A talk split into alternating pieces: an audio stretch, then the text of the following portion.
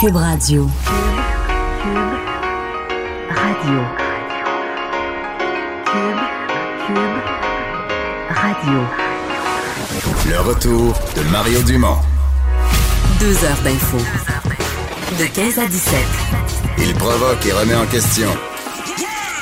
Il démystifie le vrai du faux. Mario Dumont et Vincent Dessureau. Le retour de Mario Dumont.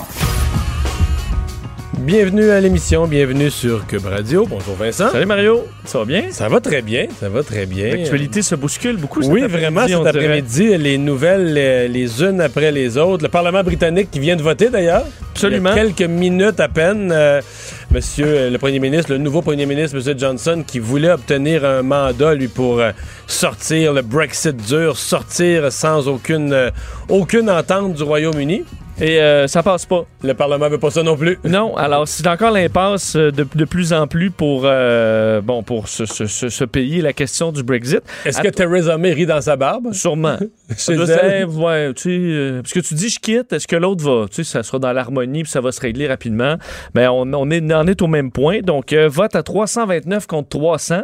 Ça donne quand même le ton encore à quel point c'est c'est divisé au Parlement britannique. Donc, si, euh, bon, euh, le- enfin, on, on- on aurait pu forcer le premier ministre a demandé une extension, là, donc, euh, du, du- parce qu'on arrive là, à- le 31 octobre prochain à quitter euh, sans, sans entente. Du moins, c'est ce que euh, Boris Johnson voulait faire, quitter sans entente. Et là, il n'a pas ce mandat-là du Parlement.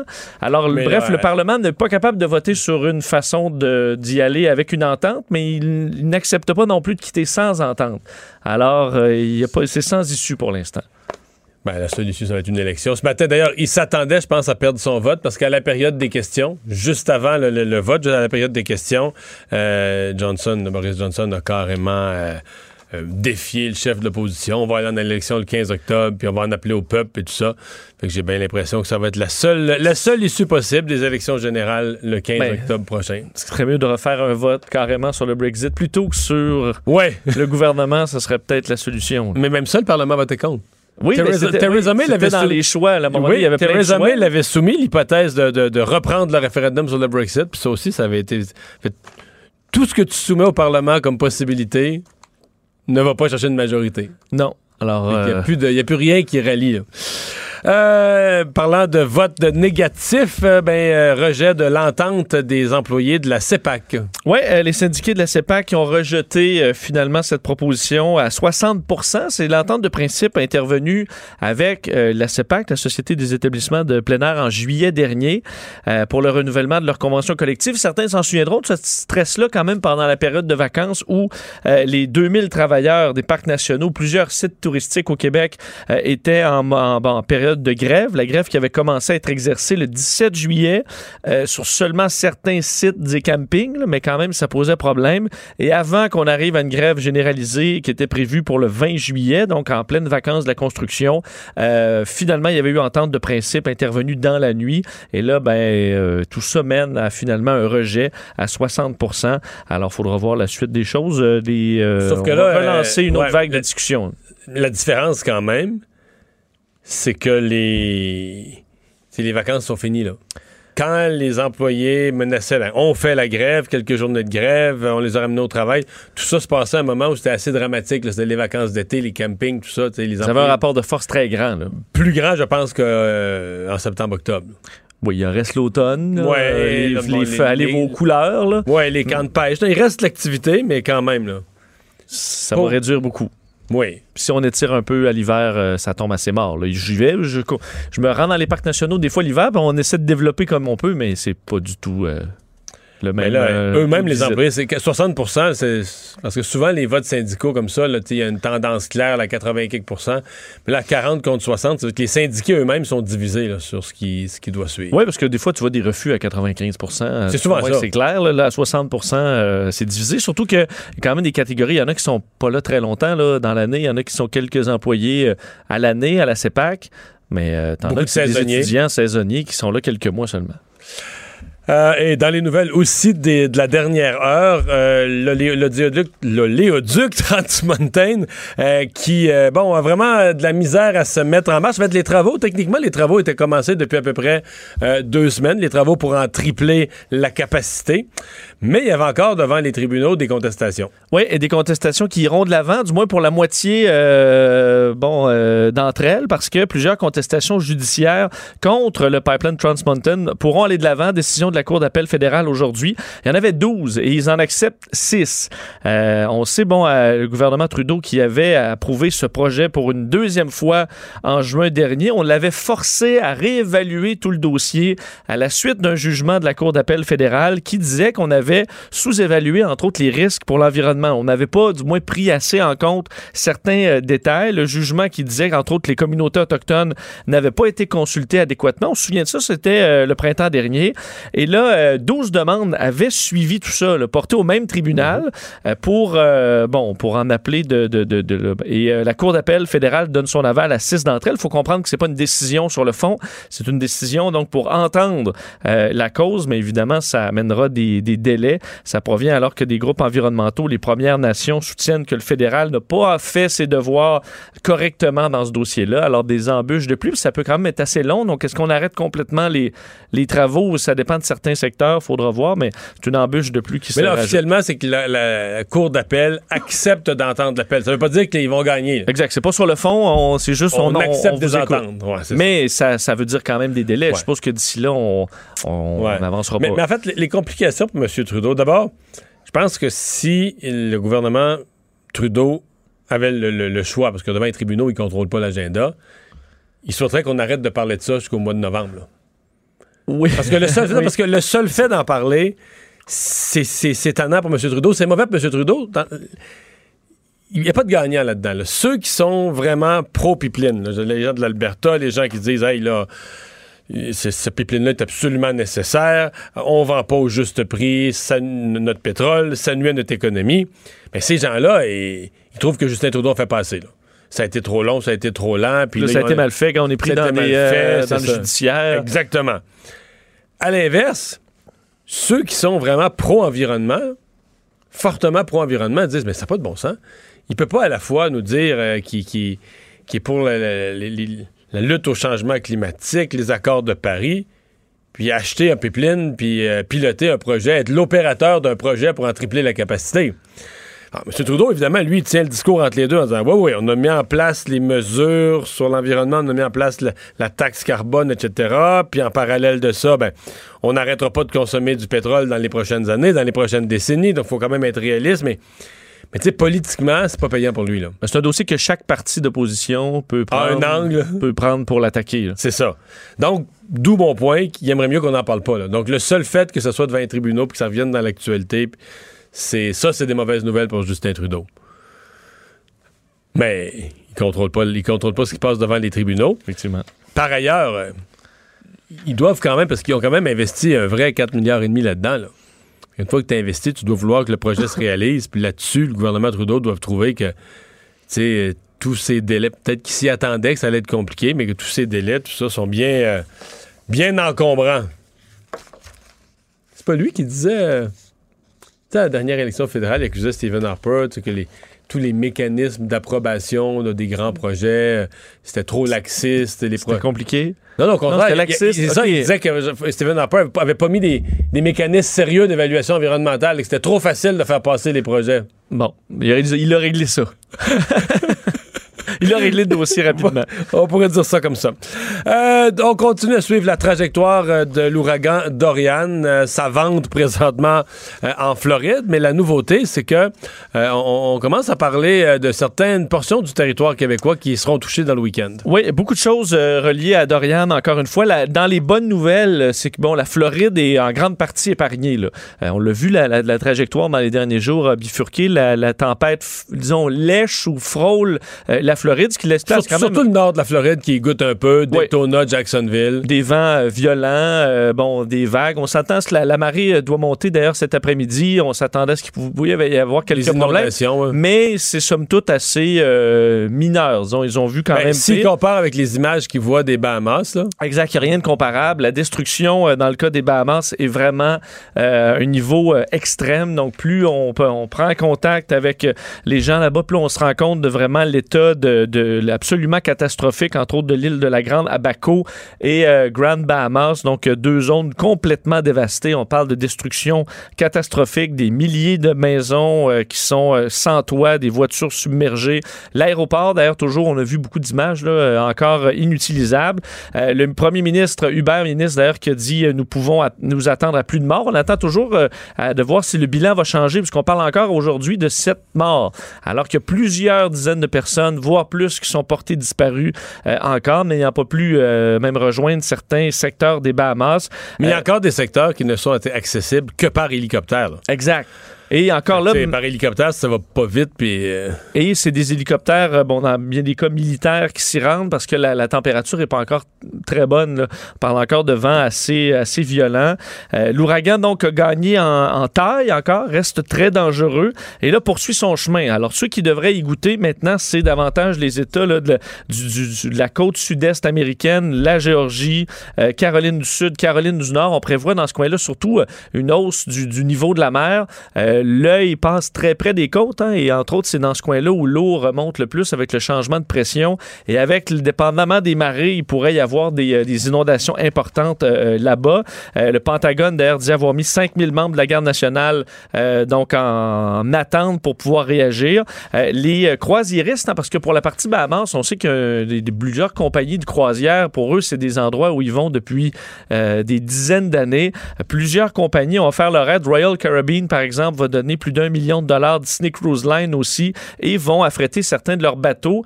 Euh, certains ont dû d'ailleurs rallonger leur croisière pour éviter la tempête, mais d'autres, les navires vont servir à aller donner un coup de main aux, Bahamas. Et tu parlais du Québec parce que, euh, évidemment, ben, la tempête va finir probablement sa vie au Canada. Euh, on voit donc sur les, chemins que donnent les, les, les modèles météo arriver, surtout dans le coin des maritimes, et le Québec ne sera pas épargné ce week-end. On s'attend, mais il faut comprendre, c'est l'extrême est du Québec, Anticosti. l'extrême, extrême, est. Extrême, là. Île de la Madeleine, euh, Blanc-Sablon, Anticosti, alors des coins qui pourraient être euh, frappés par euh, donc euh, une température très difficile parce que c'est possible même qu'ils soient encore en catégorie 1. Donc encore à l'état d'ouragan lorsqu'il frappera l'Est canadien. Donc là, on dans les vents, quoi, 120, 140 km/h, euh, des quantités de pluie aussi. Absolument. Ce sera soit on dit forte tempête tropicale ou une catégorie 1. Alors c'est quand même inhabituel pour le Canada. On voit que selon certains modèles, il arrive de plein fouet vers Terre-Neuve dimanche.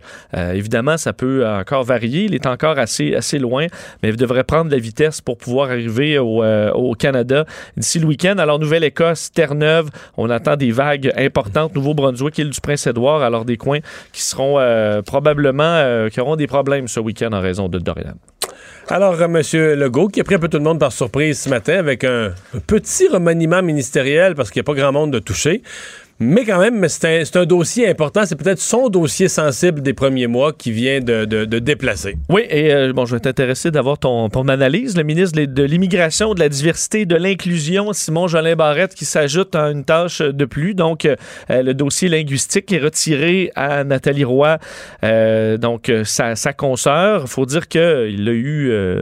quand même des dossiers très importants. Simon Jolin Barrette, depuis euh, l'élection de la CAQ, projet de loi sur la laïcité et l'immigration. Donc, lui, là, il, en, il en a. Et le dossier de la francisation des nouveaux arrivants, c'est, euh, semble-t-il, une priorité nationale au dire du gouvernement. Il devra donc faire appliquer le rapport de sa collègue Claire Sanson sur euh, ce, ce dossier. Et bon, Nathalie Roy, on lui enlève clairement. Alors, visiblement, est-ce qu'elle a fait peut-être quelques erreurs par le, dans les derniers mois qui lui ont fait euh, enlever un peu la confiance du, de François Legault? Ben, il n'y a pas, je pense, une affaire précise, mais il y a un sentiment général que c'est pas facile. Je veux dire ça comme ça. Euh, D'ailleurs, ce matin, là, on, on apprend qu'elle est à son troisième, à part son troisième directeur de cabinet. Quelqu'un de connu quand même, ouais. Sandy Boutin, là, qui vient du secteur culturel. Mais tu dis, OK, ça... c'est- Des fois, ça, ça note une, euh, Ben, qu'est-ce c'est un qui peu de fumée. Qu'est-ce qui se passe, là, tu sais? Et euh, bon, elle a dit ce matin, elle, que, bon, elle a. Ça m'a fait sourire, d'ailleurs, elle a dit qu'elle n'était pas du tout déçue, qu'au contraire, elle allait pouvoir se concentrer pleinement là, sur son dossier de la culture et des communications. Ouais. Mais J'ai rarement vu des gens qui se font enlever, même si tu te fais enlever. euh, C'est vrai que c'était pas. Elle a déjà un bon ministère, elle se faire enlever un petit bout, là, c'est un peu, mais la langue française, c'est quand même un bout très important du point de vue de la symbolique puis de la politique. C'est rare que tu es content de te faire enlever un mandat, là. Oui. Oui. Mais, À moins d'être vraiment débordé, là, mais je pense pas que c'était son cas. là. mais est-ce que ça dénote que là, euh, est-ce que la CAQ, ils ont de la misère à avoir, à trouver, excusez manque de candidats de qualité à qui donner des, ce, ce genre de dossier-là? Ça peut pas être juste Simon Jolin Barrette qui, a tous les ben, dossiers mais, mais- importants mais pour ce qui est du regroupement, pour ce qui est du regroupement, faut, faut dire, regarde, je pense que ça fait leur affaire de l'enlever Nathalie Roy, mais c'est pas ça leur première motivation quand même. Dans le programme de la CAQ, c'était quand même mentionné depuis le rapport de Claire Sanson, depuis 2016, ils disaient on veut le dossier du français, c'est d'abord un dossier de francisation des immigrants. La grande priorité, c'est la, francisation des immigrants. Donc, l'idée d'un ministère de l'immigration, de la francisation et de l'intégration, c'était une idée qui était dans les documents de la CAQ depuis trois ans. Fait que ça sort pas des nus non plus. Là. C'est comme. Il faut, un peu d'une pierre deux coups. Bon, Est-ce que Simon Jolin Barrette en a trop? Il y en a beaucoup. Je ne pense pas qu'il y en ait trop. Mais euh, je dirais ça? Le défi pour lui, ça va être euh, de livrer la marchandise. Il a livré la marchandise au niveau législatif, comme ces deux projets de loi cet automne, il les a fait passer. Ça peut avoir l'air compliqué pour les gens qui nous écoutent. Faire passer un projet de loi, ça peut avoir l'air compliqué, mais ça l'est un peu, mais pas tant que ça. C'est-à-dire que tu faire passer un projet de loi, tu l'écris, puis bon, tu fais ton travail correctement, puis ensuite de ça, euh, si le gouvernement est majoritaire, ben tu le passes au Parlement, tu finis, même s'il y a un, baillon, tu, fais, même si l'opposition le bloque, tu finis par le faire passer. Ce qui est beaucoup plus complexe. Et ça, dans quoi il s'engage, là. Par exemple, mettre en place des programmes de francisation. Parce que là, tu rentres dans la mise en place d'un programme. Là, tu dois travailler avec tes fonctionnaires. C'est pas comme tu peux pas imposer le baillon, là. Faut que tu travailles avec tes fonctionnaires, faut que tu travailles avec les gens sur le terrain, faut que tu t'assures que ça coûte pas trop cher, que tu te fais pas comme euh, voler des entourloupettes d'argent en cours de route. Tu sais, que tu vas mettre en place, là, toute une série de mécanismes efficaces pour que ton ta bonne intention qu'il y a dans ta tête, puis que tu mets dans un petit document d'orientation de trois pages, là, qu'un an plus tard, il y a vraiment des gens, les fesses assis sur sur une chaise dans une classe, là, puis là, qui ont un bon cours de francisation, ça s'est fait à un coût raisonnable. Ça, c'est pas facile. Je comprends. C'est comme le dossier, mettons, registre des armes à feu. là. Donc, quelque chose sur papier, tu dis les gens vont. Puis finalement, ça marche pas. Il n'y a pas Ben de oui. façon de donner d'étiquette. Personne ne le fait. Tu veux que ce soit quelque chose d'efficace et qui fonctionne. Et la mise en place complète d'une nouvelle procédure sur le terrain, parce que là, il y en a des obstacles qui peuvent arriver. Là. Des fonctionnaires peuvent se, se boquer, puis dire, ah, on fait pas ça, on n'aime pas ça, puis on le fait à moitié, ou on n'écoute pas, ou on fait pas ce que le ministre nous demande, ou pas tout à fait, ou, ou tu prendre en cours de route, ou tu vas faire de, tu en sous-traitance au privé, tu te fais avoir, ça coûte trop cher. Alors, je veux dire, pour un ministre qui met en place, un ministre qui fait passer un projet de loi, bravo, c'est bien correct, mais c'est pas ce qui est le plus difficile. Un ministre qui met en place un nouveau programme, et toi, comme citoyen, qui est un utilisateur du programme, tu peux dire un an après, mettons, wow, ça marche. Je suis allé, je suis allé à leur nouveau bureau d'ici ou de ça, là, puis là, j'ai eu le document que je voulais, puis j'ai eu le cours que je voulais, j'ai eu le service que je voulais, ça a marché, ça a été d'un délai, c'était parfait. Ça, ça c'est un bon ministre. Ou une bonne ministre. Ça, c'est un exploit. Parce que t'en as, au, au gouvernement, t'en as des obstacles. Ben, D'ailleurs, euh, François Legault va présenter bientôt sa liste d'épiceries pour les élections fédérales. Oui. Et euh, on a appris aujourd'hui quand même un élément. On l'a appris, on le connaissait, mais un des éléments, c'est le dossier du test de français obligatoire pour les immigrants. Donc, euh, il demande aux partis fédéraux de s'engager à donner leur feu vert à, ça. Donc, un test dans Ja- les trois années. Jamais Justin Trudeau va donner son feu vert. Je pense pas. là. Ben, il veut euh, que ce soit d'autres. là. Parce que En fait, M. Trudeau peut s'entendre avec, avec François Legault sur, sur certains sujets, mais pas sur l'immigration. Est-ce que Andrew Scheer pourrait le faire? Je suis même pas sûr. Peut-être. Plus de chance, mais je suis pas sûr. On va certain. Ça va, ça va être intéressant à surveiller quand même. Ça va être, euh, ça va être un bon dossier à surveiller. Euh, Prochain sujet, difficile de ne pas avoir un, un- un sourire en coin, parce que le ministre Fitzgibbon ce matin a été questionné sur euh, le groupe Capital Média, l'avenir du groupe Capital Média. Et euh, bon, il a, il a commencé à préparer les esprits au fait que la relance de ça sous toutes ses formes va coûter cher. Oui, En commençant par par les 15 millions de dollars déjà au- le prêt. le prêt. Je vais dire les prêts, parce que c'est deux- un 10 milliards, un 10 millions qui avait été donné par monsieur, un prêt qui avait été euh, donné par monsieur Couillard, puis le 5 millions là, qui viennent de donner le gouvernement de la CAQ il y a deux semaines. C'est ça. Alors, le thème prêt, euh, vous pouvez l'enlever. là. C'est un don, euh, ou du moins une, dépense, parce que euh, aujourd'hui, Pierre Fitzgibbon, ministre de l'Économie, a reconnu que euh, on- c'était clair qu'on n'allait pas revoir cet argent-là. Euh, donc, le 10 millions prêté par le gouvernement précédent euh, au groupe qui était dirigé par Martin Cochon et le 5 millions euh, qu'on- que Québec a, donné le mois dernier. Alors, on s'attend et dit, je suis d'accord avec vous là, en répondant aux questions des journalistes sur le fait qu'on n'allait pas revoir cet argent-là. Il a quand même dit que 5 millions de dollars, c'était pas la fin du monde. Mais il dit entre guillemets, là, parce qu'évidemment, euh, Non, tout est relatif. en le disant que 5 millions pour monsieur, madame, tout le monde, c'est beaucoup d'argent. Oui, oui. Mais. Fallait nous le dire, c'était pas un prêt, là. Oui. Oui. Est-ce qu'il y croyait à l'époque? Mais non, mais, 10 millions. euh, Ouais, essaye ça. Va à la banque, là. ouais. Moi, Ouais. Essaie de te faire financer pour 10 millions Ouais, avec ces euh, chiffres-là qu'ils avaient. D'après moi, à la banque, là, quand sur le document, c'est écrit P-R-E, accent circonflexe, T, là, un prêt, là, ils savent ce que ça veut dire, un prêt. Oui. Puis ils vont mettre en place toute une série de mécanismes pour que le prêt soit un prêt, ou sinon, ils vont reprendre le. Si c'est un prêt auto, ils vont reprendre l'auto, ils vont se protéger, là. Je dis pas qu'ils en perdent Ouais, pas. c'est- je comprends, c'est une entreprise va à la banque, puis là, dit, euh, on emprunte 10 millions. Mais c'est parfait, c'est quoi vos chiffres? Tu père a une fortune, puis qu'est-ce que vous allez faire pour. Oh, Ben, on continue. On, on- on continue de même, là. Ben, euh, ça se peut qu'ils te prêtent pas. Alors, c'est un peu ce qui arrive. Euh, D'ailleurs, ils ont été questionnés aussi sur euh, le, dossier, euh, l'offre présentée par Québécois, ce qui aurait pu aller plus rapidement dans ce dossier-là. Et bon, le ministre dit qu'il faut prendre un pas de recul là-dedans pour laisser aux d'autres, d'autres, entre, entrepreneurs potentiels le temps de faire des offres comparables. Aussi que ces entreprises-là puissent voir quel sera le système à long terme qu'on nous promet dans les prochains mois pour pouvoir assurer la survie des, des médias traditionnels. Alors, c'est pour ça qu'on avait besoin temps et on a donc eu besoin de ce 5 millions. Euh, c'est comme ça qu'on le justifie aujourd'hui. Ouais. Mais c'est. C'est quand même, il y a une forme de. ben, D'ailleurs, je, je- je vais le dire. Quand ça avait été euh, annoncé, le 10 millions de- d'aide à Capital Média, une espèce d'aide d'urgence, avant les élections d'ailleurs de- de- du gouvernement de M. Couillard, je me souviens que Pierre-Carl Pelledo avait posé la question, mais tu sais, il fait toujours. euh, sais, pas tellement en nuances, puis des gros coups de gueule, puis tout ça. Mais il avait Oui. posé la question très bêtement, là.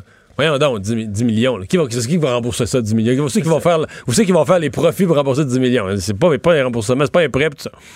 Puis évidemment, ça avait passé comme euh, un propos un peu euh, partisan, hein, puis de- de- de- du compétiteur, là, tu sais, qui, qui prend le mort aux dents. Mais, mais tu sais, le propos de Pierre-Carl Pelado, donc tu l'avais sorti de son caractère d'entrepreneur euh, bouillant, euh, partisan dans son affaire, puis tu l'avais amené devant un, parterre de, de grands économistes et de grands financiers, puis tu l'avais Ouais. analysé le propos sur le fond, là, puis il avait regardé les chiffres de que, je veux dire, la, la conclusion, euh, mais, mais 100 économistes et financiers et toutes sortes dans la salle, ils vont, euh, après moi, 100 sur 100 ou 99 sur 100, ils t'auraient dit, ben, sur le fond, là, il a entièrement raison, là.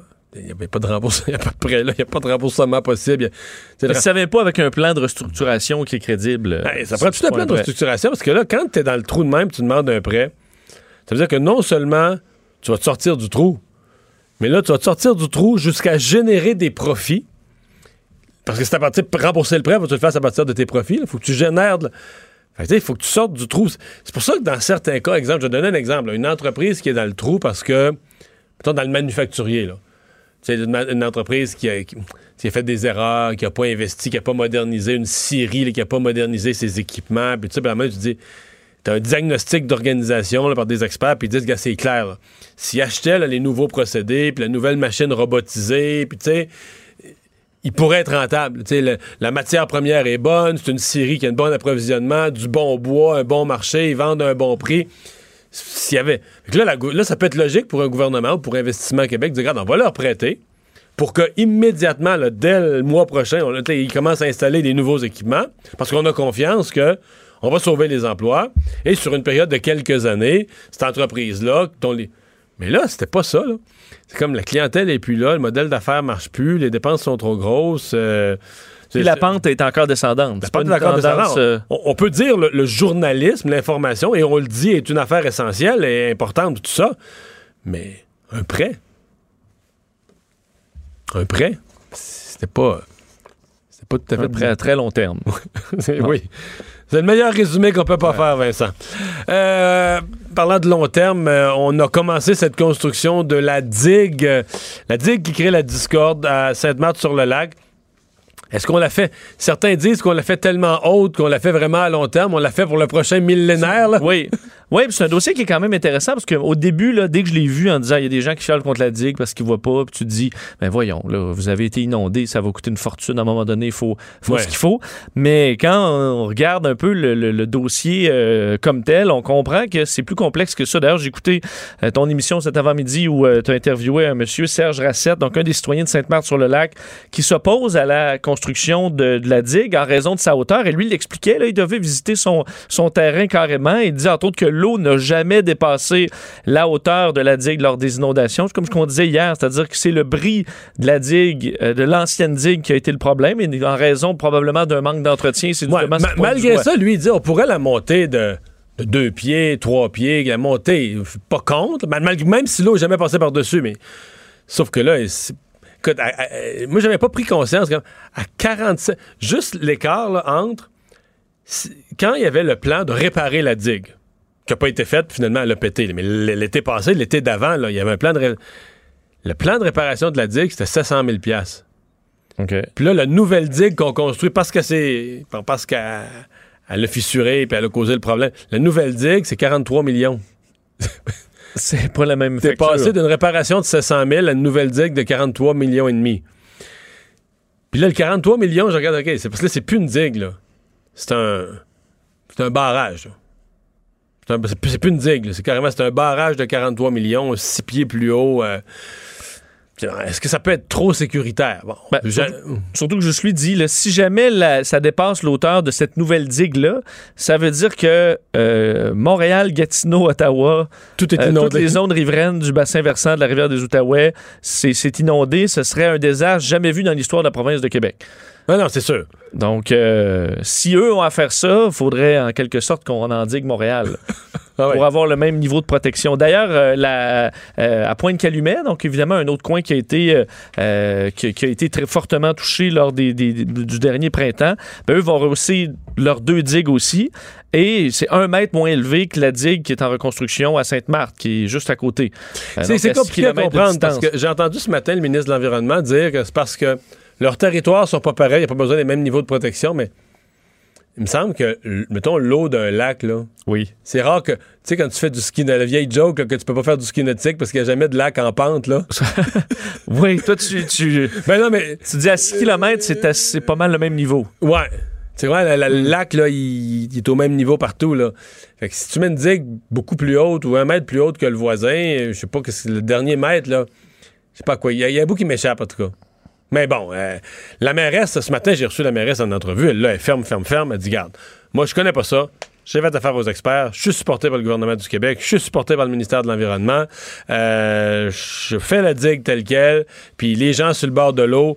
euh, Le sous-entendu, les gens sur le bord de l'eau, c'est des riches avec des grosses maisons. Puis ils se plaignent parce qu'ils perdent la vue. Puis on s'en fout. Nous autres, tout le reste du village va être protégé. Elle n'a pas nécessairement tort que tout le reste du village va être protégé, mais moi, j'ai plus, c'est plus le regard de contribuable. Quand j'ai vu ça, ben, sûr que si on enlève la vue à des gens pour rien, je trouve ça plate pour eux. Mais moi, c'est aussi le montant, comme contribuable. Je veux bien, là, tu sais, compenser. euh, Mais l'affaire solide, admettons, euh, un, légèrement plus haute, ça coûte combien? Est-ce que c'est beaucoup Mais moins cher? ben, D'après moi, ça pourrait être beaucoup moins cher. Surtout si on peut garder tout ce qui est, qui est encore bon de l'ancienne. Ben, On va plus prendre de chance. Là, on dit qu'on l'a construit pour des centaines d'années à venir. Le monsieur Rassette, là, que j'ai interviewé ce matin, là, qui lui est contre, il dit Ouais, mais là, des centaines d'années à venir, on peut-tu en construire une correcte puis on réévaluera dans 200 ans? il dit pour une récurrence de une fois sur- aux 1500 ans. là. Ouais, on peut-tu construire une bonne digue là, qui fait le job pour l'instant, puis dans, mettons pour 200 ans, puis dans 200 ans, on réévaluera? Oui, surtout que là, le 1 en 1500 ans, il est arrivé l'an passé. Je comprends que c'est dans, la, Oui, oui, les changements, climatiques. climatiques, mais bon. Euh, la Banque du Canada qui n'a pas touché à son taux directeur. Non, c'est pas une surprise. La Banque du Canada qui garde à 1,75 son euh, taux directeur. Euh, on dit, bon, euh, rebond de l'économie canadienne au dernier trimestre, mais on s'attend à ce que ce, on ne garde pas ce rythme-là. là. On l'a vu. Non, tout est fragile. là. Aux États-Unis, on s'attend à une, même à une récession chez beaucoup d'économistes pour euh, 2020-2021. Donc, c'est à peu près un portrait un peu plus sobre qu'on attend pour le Québec, euh, pour le, le Canada. On prévoit donc un ralentissement de l'activité économique au, euh, au- bon, au deuxième semestre là, de, de- de 2019. Alors, certaines faiblesses euh, qu'on qu'on voit arriver, entre autres les investissements des entreprises canadiennes et le dossier de l'accroissement des tensions commerciales, évidemment, qui, euh, euh, qui, qui revient. Quoique les tensions se sont un peu amenuisées entre les États-Unis et la Chine, mais ça, ça stresse quand même la Banque du Canada. C'est un gros revirement. là. En fait, des deux banques, là, du Canada et la Fed aux États-Unis, parce que la banque, ça ne pas de cachette, la Banque du Canada est très influencée parce que ce que fait la Fed, la Fed au sud de la frontière. Et on était parti. La Fed avait commencé à monter des taux d'intérêt, mais je remonte il y a deux ans passés à peu près. Puis la Banque du Canada suivait. Il y avait eu une hausse, une deuxième hausse, une troisième hausse, puis on pensait que c'était. Un mouvement euh, stable de hausse qui était parti. On se demandait où ça allait. D'abord, la question, c'était où ça allait arrêter. Là. Le taux de directeur à 3% à 3,5 mais là, tout à coup, on a senti que l'économie, oh, c'était plus fragile. La Fed est même partie en direction inverse. Et là, la Fed a recommencé à baisser, après des hausses, là, a recommencé à baisser le taux d'intérêt. La Banque du Canada fait ni un ni l'autre. Dit, regarde, nous autres, l'économie canadienne est quand même pas pire, mais on va pas hausser les taux d'intérêt parce que c'est trop fragile, qu'on bouge plus. Mais je veux dire, il y a- il y, a un renversement de tendance. C'est-à-dire qu'on était dans une tendance généralement à la, même quasiment fortement à la hausse. Puis on est devenu dans une tendance Mais euh, plutôt stable, plutôt à la baisse. est-ce que c'est moi ou admettons qu'il y a une réelle récession importante qui arrive là, où on n'a pas beaucoup de jeux là, parce qu'on qu'au a Can- au Canada, puis on a beaucoup de déficits, Ben, un ça. énorme déficit. Taux directeur, euh, que on peut pas le jouer à l'infini, on est à 1,75. Ben, si tu fais bien de le dire, parce qu'au Canada, la dernière fois qu'on a vécu une récession, on avait l'équilibre budgétaire. Stephen Harper était au pouvoir. Et à cause de la récession, il s'est passé deux choses. Parce que ça arrive vite, une récession. Deux choses se produisent en quelques mois. Les revenus du gouvernement baissent. Les gens perdent leurs emplois et payent moins d'impôts. Les entreprises font plus de profit et payent moins d'impôts. Donc, toutes les formes de revenus du gouvernement baissent.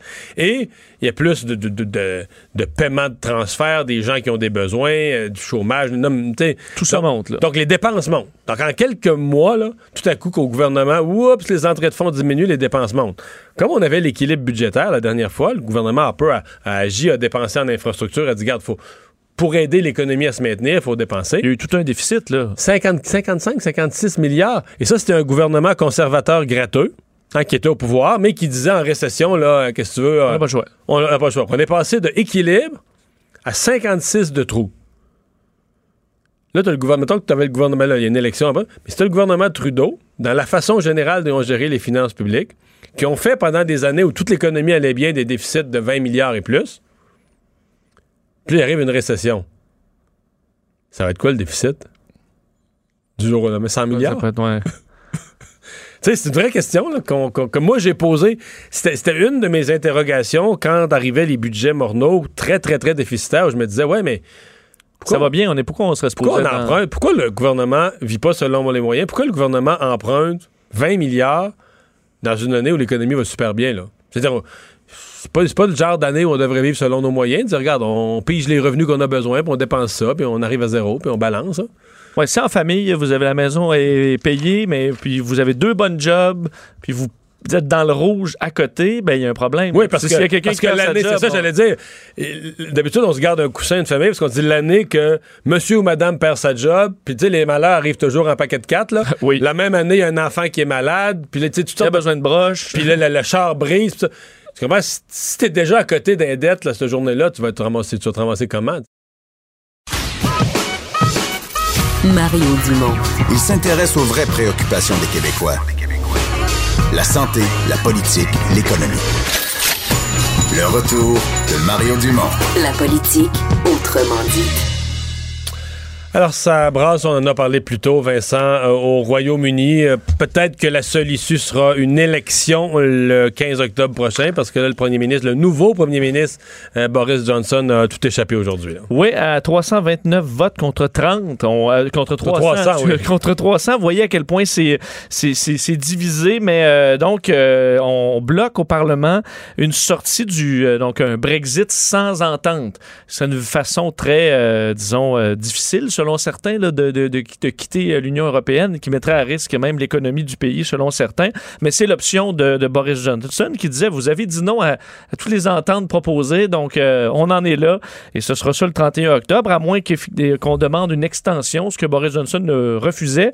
Mais là, il en sera peut-être forcé ou carrément d'aller en élection. Ça sentait ça aujourd'hui. La période des questions là-bas à, à Londres, Daniel Turp est professeur en droit constitutionnel, président de l'Institut de recherche sur l'autodétermination des peuples et les indépendances nationales. Bonjour.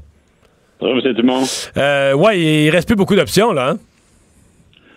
Non, il semble que M. Johnson, là, veuille euh, que l'option euh, soit une élection le 15 octobre. il vient de déposer une motion, justement, à la Chambre des communes qui va amener les, les, députés de la Chambre des communes à voter euh, sur la question d'une élection le, 15 octobre. C'est intéressant hein, parce qu'il y a besoin des deux tiers pour que ça se fasse euh, et il l'aura vraisemblablement pas parce que il y a déjà trois partis qui ont dit qu'ils voteraient contre cela. Donc il faudra trouver un autre moyen euh, pour déclencher les élections.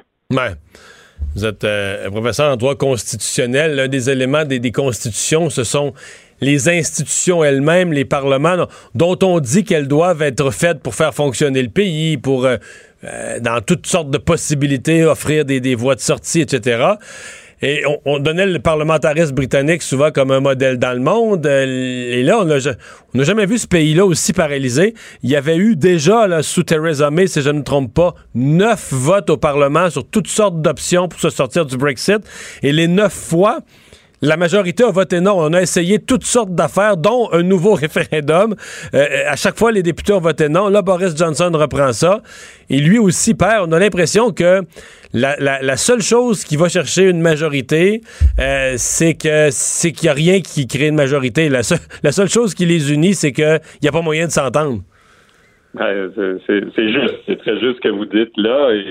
C'est drôle hein, qu'on procède ainsi. Eh c'est si vous trouvez la faute, c'est euh, à un tribunal, la Cour suprême du Royaume-Uni, qui a décidé que le Parlement avait un mot à dire. Parce que, en principe, dans un régime parlementaire de type britannique, parce qu'il s'agit d'un traité là, ou de plusieurs traités sur l'Union européenne, seulement c'est le gouvernement qui avait vraiment le, non seulement le dernier mot, mais le seul mot. Mais là, la Cour est venue dire non que le Parlement euh, avait un mot à dire. Et depuis ce temps-là qu'il y, y, a des blocages, qu'il n'y a pas de moyen de hmm. débloquer. Ni Theresa May ni Boris Johnson semblent y arriver. Et donc, le gouvernement est devenu euh, euh, assez euh, inhabile à régler la question. Puis peut-être qu'effectivement, ça va devoir prendre des élections pour qu'il y ait une majorité claire au Parlement en faveur d'un no deal ou en faveur du maintien dans l'Union européenne. Qui sait maintenant? Hmm. Boris Johnson qui fait aujourd'hui, je le voyais à la période des questions, qui fait le mat à mort, traitait les autres de, je sais pas comment on dirait ça en français, de poulet chloré, quelque chose du genre, le poulet chloré. Mais euh, dans les faits, il a perdu beaucoup de plumes lui-même au cours des derniers jours parce que une des raisons pour lesquelles il s'est fait battre au Parlement sur son option d'un Brexit dur, d'une sortie de l'Europe sans entente, c'est que ce sont des députés et des ministres de son propre parti qui l'ont lâché en chemin.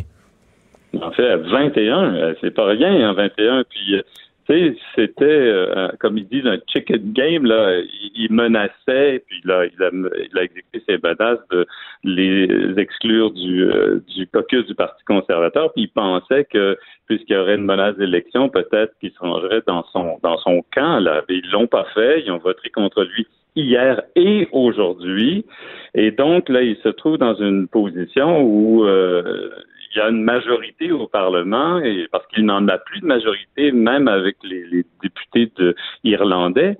Euh, donc, il est à la merci du Parlement. Puis son, sa voie de sortie, c'est des élections. Et il n'est pas impossible qu'il y ait des élections, parce que le Scottish National Party euh, et Nicola Sturgeon a dit souhaiter des élections après que la loi l'obligeant à demander un report du Brexit du 31 octobre au 31 janvier soit adopté. Alors donc, il n'est pas impossible qu'il y ait des élections puis que les partis doivent s'affronter sur la question de hmm. l'avenir du Royaume-Uni euh, à l'extérieur ou encore à l'intérieur de l'Union européenne. Et toute cette usure euh, d'un Royaume-Uni euh, incapable d'arriver à quoi que ce soit, euh, ça a fini par... C'est une usure qui a fini par avoir un effet sur les Écossais, parce qu'il y a un sondage, je pense que c'est hier, aujourd'hui, pour la première fois depuis longtemps, un sondage qui démontre que les Écossais, qui ont voté non à un référendum sur leur indépendance là, il y a quelques années, euh, ben là, ils savent plus là, si c'était à reprendre, ils seraient plus tentés que jamais de sortir du Royaume-Uni. Ben, c'est le deuxième sondage, parce qu'il y en a eu un cet été qui mettait le, le oui à 49% Je crois que le non était à 45% puis il y avait donc euh, encore un certain nombre de personnes indécises. Alors donc, c'est assez clair que les Écossais euh, veulent le maintien dans l'Union européenne. Ils avaient voté d'ailleurs à 62% contre le Brexit et que la façon de demeurer dans l'Union européenne pour les Écossais, ce serait de devenir un, un pays indépendant qui demanderait euh, l'adhésion de, l'Écosse indépendante à l'Union européenne. Alors ça, ça va être très important. Puis s'il devait y avoir une élection, il faudrait pas être surpris que le Scottish National Party augmente de façon significative son nombre de députés. Ils sont 35 maintenant et, et il y en avait déjà eu, je pense, 59. Euh, puis le même le petit parti gallois, vous savez qu'il y a un, un mouvement indépendantiste au, Au pays de Galles, oui, oui, dans, dans l'extrême ouest du pays. Là. C'est ça, le Plaid comme Rye, ben, ce parti-là, aussi le vent dans les voiles, puis un dernier sondage au Pays de Galles donnait l'indépendance à 41% C'était du jamais Voilà. vu au Pays Daniel de Galles. Alors donc, est-ce Daniel Turp, si on parle-? Ouais. C'est ça que j'allais dire. J'allais dire exactement ça. Si le pays de Galles songe à se séparer, l'Écosse, l'Irlande du Nord, qui, est, qui elle aussi se pose des questions, ça va être le royaume des unis, là. Ouais, ben, il va rester l'Angleterre. euh, Ouais. Donc, euh, ce sera plus la, la, la- le Royaume-Uni de Grande-Bretagne et d'Irlande du Nord, parce qu'effectivement, comme vous l'avez dit, même en Irlande du Nord, il est question de plus en plus de la réunification De l'Irlande, ben oui. la République d'Irlande. Puis, vous savez qu'il y a un droit euh, de tenir un référendum en Irlande du Nord en vertu des- de l'accord du Vendredi Saint et pour euh, euh, cette réunification. Alors donc, euh, c'est quand même intéressant pour un constitutionnaliste euh, Oui, à suivre. cela. Mais c'est quand on euh, regarde ça, quand on regarde où était le Royaume-Uni, euh, sous des- genre, genre, genre, je, je rembobine l'histoire. David Cameron est premier ministre. Le pays est relativement uni. Il y a toujours des problèmes dans un pays, mais ça va assez bien. Euh, L'économie est pas pire. Euh, Cameron est en voie d'être réélu, mais il y, a, il y a quand même dans son parti un peu de grogne. Il y a des gens qui aiment pas ça faire partie de l'Europe. Et il se dit, tiens, pour les faire taire, pour leur faire fermer la gueule, je, vais faire un référendum. Ça va leur faire plaisir. Eux autres vont voter oui pour la sortie de, l'Europe. Puis la majorité va voter non. Puis je vais dire, ben la majorité a voté non. C'est fini. Et finalement, il a été déjoué. La majorité a voté oui. Et depuis ce temps-là, quel gâchis. c'est, un des plus incroyables gâchis politiques de, de l'époque récente.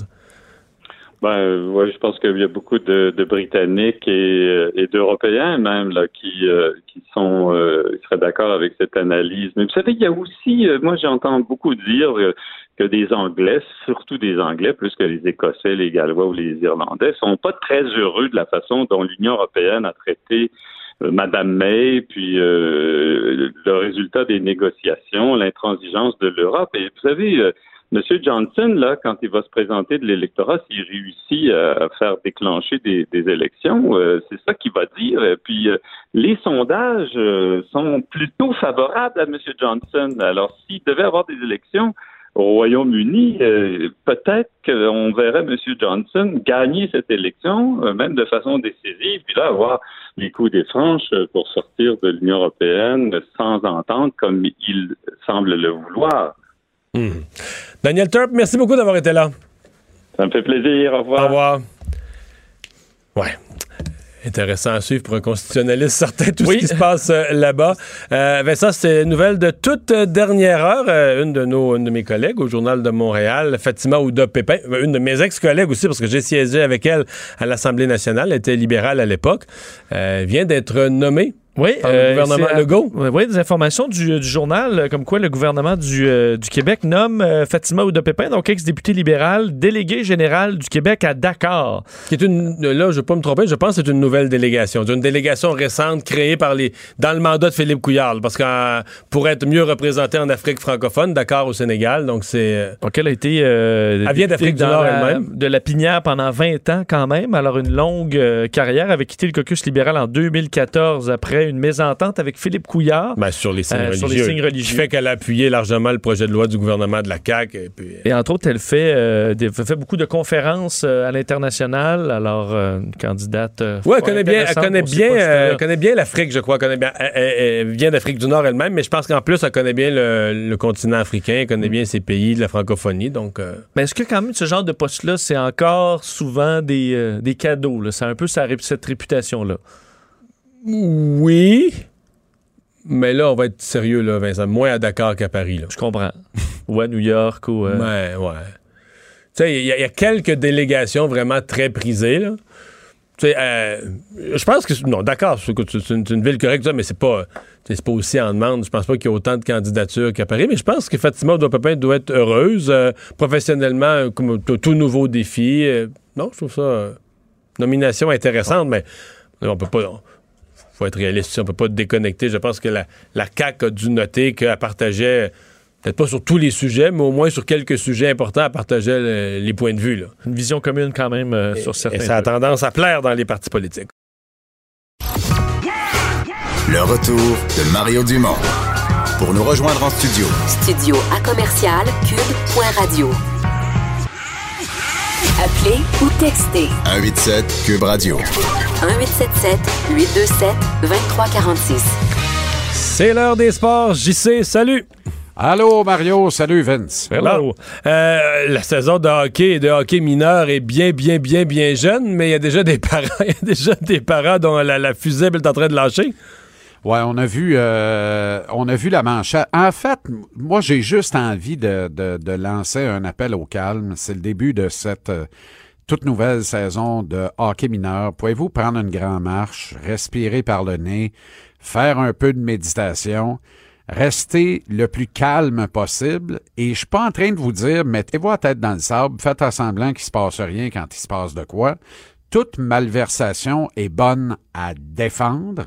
Faites valoir vos opinions, mais demeurez dans les limites de la décence, du respect et du bon goût, même si, essentiellement, lorsque vous allez escalader les différents niveaux de hockey amateur québécois, vous trouverez pas d'oreilles. Je vous le dis d'avance, vous en trouverez pas bien ben des oreilles pour vous entendre. Qu'est-ce que tu veux Ce dire? soit dans- euh, ben, d'abord, là, quand tu veux, quand tu veux faire valoir une injustice, à titre d'exemple, comme il y en a eu quelques-unes qui ont été mises au jour dans les euh, cercles du hockey mineur de Laurentide la Naudière au cours des dernières semaines. Alors, quand ton, ton, garçon ton jeune est victime- maltraité, là. Ouais, quand il est maltraité ou qu'il est victime d'une injustice, tu dois t'adresser d'abord à ton association locale. C'est bien, bien rare que tu vas trouver des oreilles attentives là.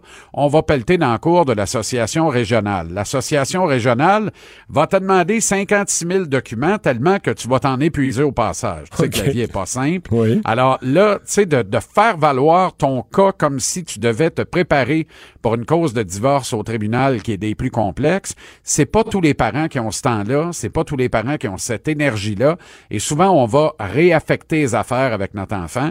Et là, le cas échéant, tu peux monter jusqu'à Hockey Québec après ça. Il y a quelques parents qui se rendent jusqu'à l'instance suprême au Québec pour souvent, comme dans un serpent échelle, se voir recaler et donc débouler avec le serpent jusqu'à l'association régionale qui là t'attend en souriant en disant Puis, c'est rien passé en l'air, hein? Ben, il se passera rien ici non plus. Alors, autrement dit, il y a bien peu de gens qui sont là pour entendre ces cas de malversation. Il y a encore bien des papas en jeans qui emmènent large. Il y a des associations de hockey mineur régionales qui ont des pouvoirs extraordinaires que Hockey Québec est pas capable de rien faire contre eux autres, par manque de volonté et aussi par manque de courage et de conviction, clairement. Alors, ça fait en sorte qu'on a un micmac épouvantable. Déjà que si Maurice Richard vient au monde demain, on le verra jamais dans la Ligue nationale avec le Canadien, Mario, parce que Maurice Richard étant nouveau, comme le Maurice Richard véritable, aura pas de maudite scène pour boire. Et si t'as pas d'argent, tu peux pas gravir les échelons du hockey mineur.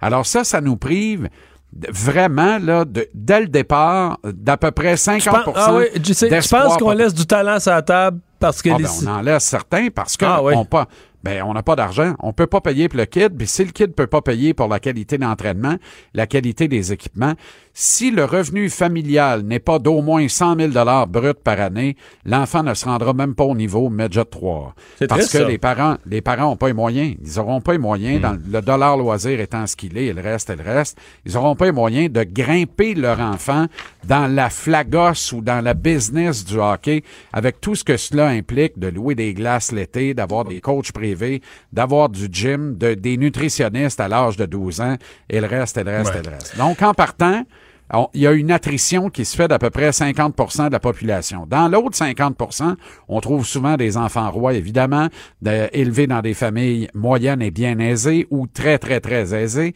Et là, c'est là où on trouve des nuances. Et là, ben, où est-ce qu'il y a de l'homme, il y a de l'hommerie. Où est-ce qu'il y a du fric, il y a de la, la politicaillerie. Et ça fait en sorte que certains vont passer au détriment de d'autres.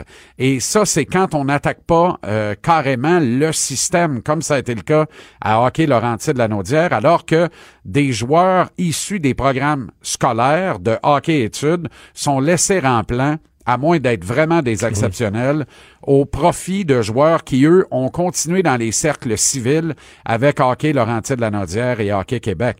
Alors, c'est, tu sais, tu comprends, on n'est pas au bout de nos peines. Et comme c'est le début de la saison, je dis, respirons par le nez, demeurons calmes, mais demeurons vigilants.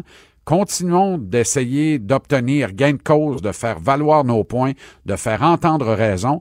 Et ça commence en haut, Mario. Ça commence avec le leadership suprême, qui est celui de la ministre déléguée des Sports et de la Condition féminine, Isabelle Charret, que je vais talonner toute cette année encore parce que je sais qu'elle est arrivée plein de bonnes intentions avec la volonté de véritablement changer les choses. Elle est très au fait de tous les dossiers du sport amateur élite québécois et particulièrement du hockey, même si elle a euh, gagné sa croûte et qu'elle est devenue une personnalité euh, sur patin, mais en, en patinage de vitesse courte piste. Elle est très au fait de tous ces dossiers-là. Je la sens un peu pieds et poings liés actuellement. J'ai l'impression qu'elle les peut pas faire ce qu'elle voudrait. C'est ça. Hey, quand, quand chez les livres, ça brasse, le DG euh, se met sur, la, sur le hot seat, là, sur la chaise chaude. Ouais, et à Montréal, c'est de la science-fiction. Kyle Dubus, pour un deuxième automne de suite, euh, est dans la marmite de Toronto. Toronto, c'est bouillant comme Montréal là, au niveau médiatique. C'est épouvantable autour des livres. C'est même probablement supérieur comme chaleur à ce qu'on peut ressentir ici à Montréal. Sauf que l'équipe est meilleure. Là. Et comme impact médiatique. L'équipe est meilleure, mais il en demeure pas moins que le jeune Kyle Dubus, jeune premier des directeurs général de la nouvelle vague, se retrouve au cœur de la tourmente pour un deuxième camp d'entraînement de suite. L'an dernier, il a boudé, l'espoir William Nylander, qui est finalement se faire voir en Europe avant de revenir avec les Leafs en cours de saison. Et là, c'est le remarquable Mitch Marner, qui est un joueur franchise dans la Ligue nationale de hockey, qui est joueur autonome avec restriction et qui a toujours pas de contrat et qui menace de quitter pour la Suisse s'il n'a pas d'entente à l'ouverture du camp d'entraînement avec Toronto. Alors, j'ai pas besoin de te dire que la pression est très forte sur les Leafs. Épicentre, Kyle Dubus, ce jeune directeur général qui est pratiquement prépubère encore, mais qui hier est allé voir mes amis de Sportsnet, Tim and Sid, et est allé accorder une entrevue de type hot seat, là, siège bouillant, je sais pas comment on peut dire ça, à la télévision, euh, à heure de grande écoute. Alors, essayez d'imaginer ça à Montréal. Marc Bergevin, un peu dans la tourmente, beaucoup de critiques autour de sa gestion des effectifs du Canadien et qui déciderait d'aller en terrain plutôt hostile, accorder une entrevue. On les protège contre ça ici à Montréal. T'as-tu une idée d'émission? ben, je sais pas, mais mettons à TVA Sport entre 5 et 7 euh, du Oh! lundi au vendredi, ça pourrait être intéressant. Mais je dis ça comme ça et je le lance comme une bouteille à la mer et comme un, un vœu pieux de dire, ben, il me semble que une plus grande accessibilité. Le DG ne peut pas perdre à ce jeu-là parce qu'il est capable de se défendre. On l'a vu là sur le plateau de, de Tout le monde en parle, notamment quand il a un peu viré dans son slip coquille, euh, comment il s'appelle, Tartampion, le Luc machin Luc chouette, Lavoie. enfin. Oui, Luc Lavoie, voilà. Elle Lavoie s'est fait virer dans ses shorts et euh, assez sec par le directeur général du Canadien, euh, qui en est sorti avec avec les honneurs ce soir-là. Il pourrait le faire plus souvent qu'autrement. Alors moi, je suis pour ça parce que c'est une connexion directe avec le public et qu'on le veuille ou non, le Canadien, c'est un service public quelque part, Mario, même Alors, si c'est l'une des grandes entreprises privées du Québec, mais qui œuvre, qui gagne et qui perd à coup de de publicité et de contact direct avec son public. L'invitation est lancée. Merci, JC. À demain. À demain. Bon, L'invitation, Marc Bergevin. Demain soir, tiens. Demain soir à JC, 17h. On veut voir ça. On va passer à la culture avec Anaïs Gertin-Lacroix. Bonjour. Allô, allô. Alors, euh, ben, on avait eu des, euh, des rumeurs et annonces ces derniers jours de gens qui ne revenaient pas Mhm. à la voix.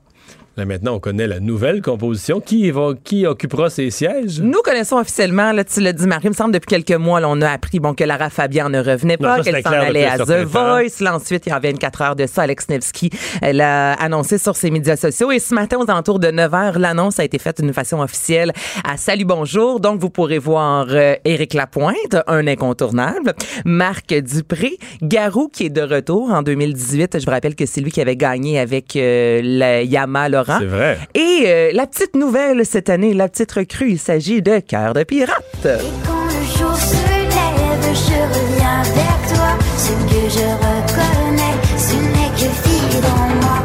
Vis. Oui, les, les quatre qui se sont amusés ce matin sur le plateau avec euh, Gino. Ben, Avec Éric Lapointe qui a gardé ses verres fumés disant Il est tôt. Il est tôt. Il est tôt, les boys, Il est tôt Et euh, en fait, Cœur de pirate n'en est pas à sa première participation à une émission euh, similaire. Donc, du côté de la France, elle avait euh, participé à Nouvelle Star en 2017. On l'a vu à deux reprises du côté euh, de la voix. Donc, en 2015, elle avait chanté Oublie-moi avec les finalistes. En 2018, elle avait chanté Prémonition et Amour indémodé avec Alex Nevsky. Nevsky, dis-je bien. Et justement, ce matin, on lui a demandé quel genre de coach elle serait.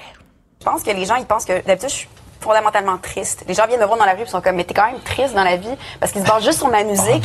alors que c'est euh, particulièrement faux. Euh, je suis quand même quelqu'un qui est un peu ridicule. Fait que euh, j'espère le montrer cette année. Et c'est vrai, si vous la suivez sur les médias sociaux, il y a environ un mois ou deux de ça, elle euh, voulait faire un peu comme si elle était une influenceuse sur les médias sociaux. Ça avait vraiment fait jaser. Donc, elle a un côté très drôle, mais c'est vrai que lorsqu'on écoute sa musique, des fois, Cœur de pirate, on a l'impression que, que, que sa vie est un triste, euh, long chemin qui finit plus de finir, mais c'est tout à fait le contraire. Elle est super sympathique. Donc, j'ai bien hâte de la voir euh, à la voix. Tu commences quand? Ça va commencer au mois de février précisément. Février Oh, prochain. oui. Bon. Et là, ben, une autre belle nouvelle pour Cœur de Pirate, puisque la SOCAN a dévoilé les lauréats des prix spéciaux dans le cadre du 30e gala. Ça aura lieu le 22 septembre prochain. 50 prix en tout qui seront remis.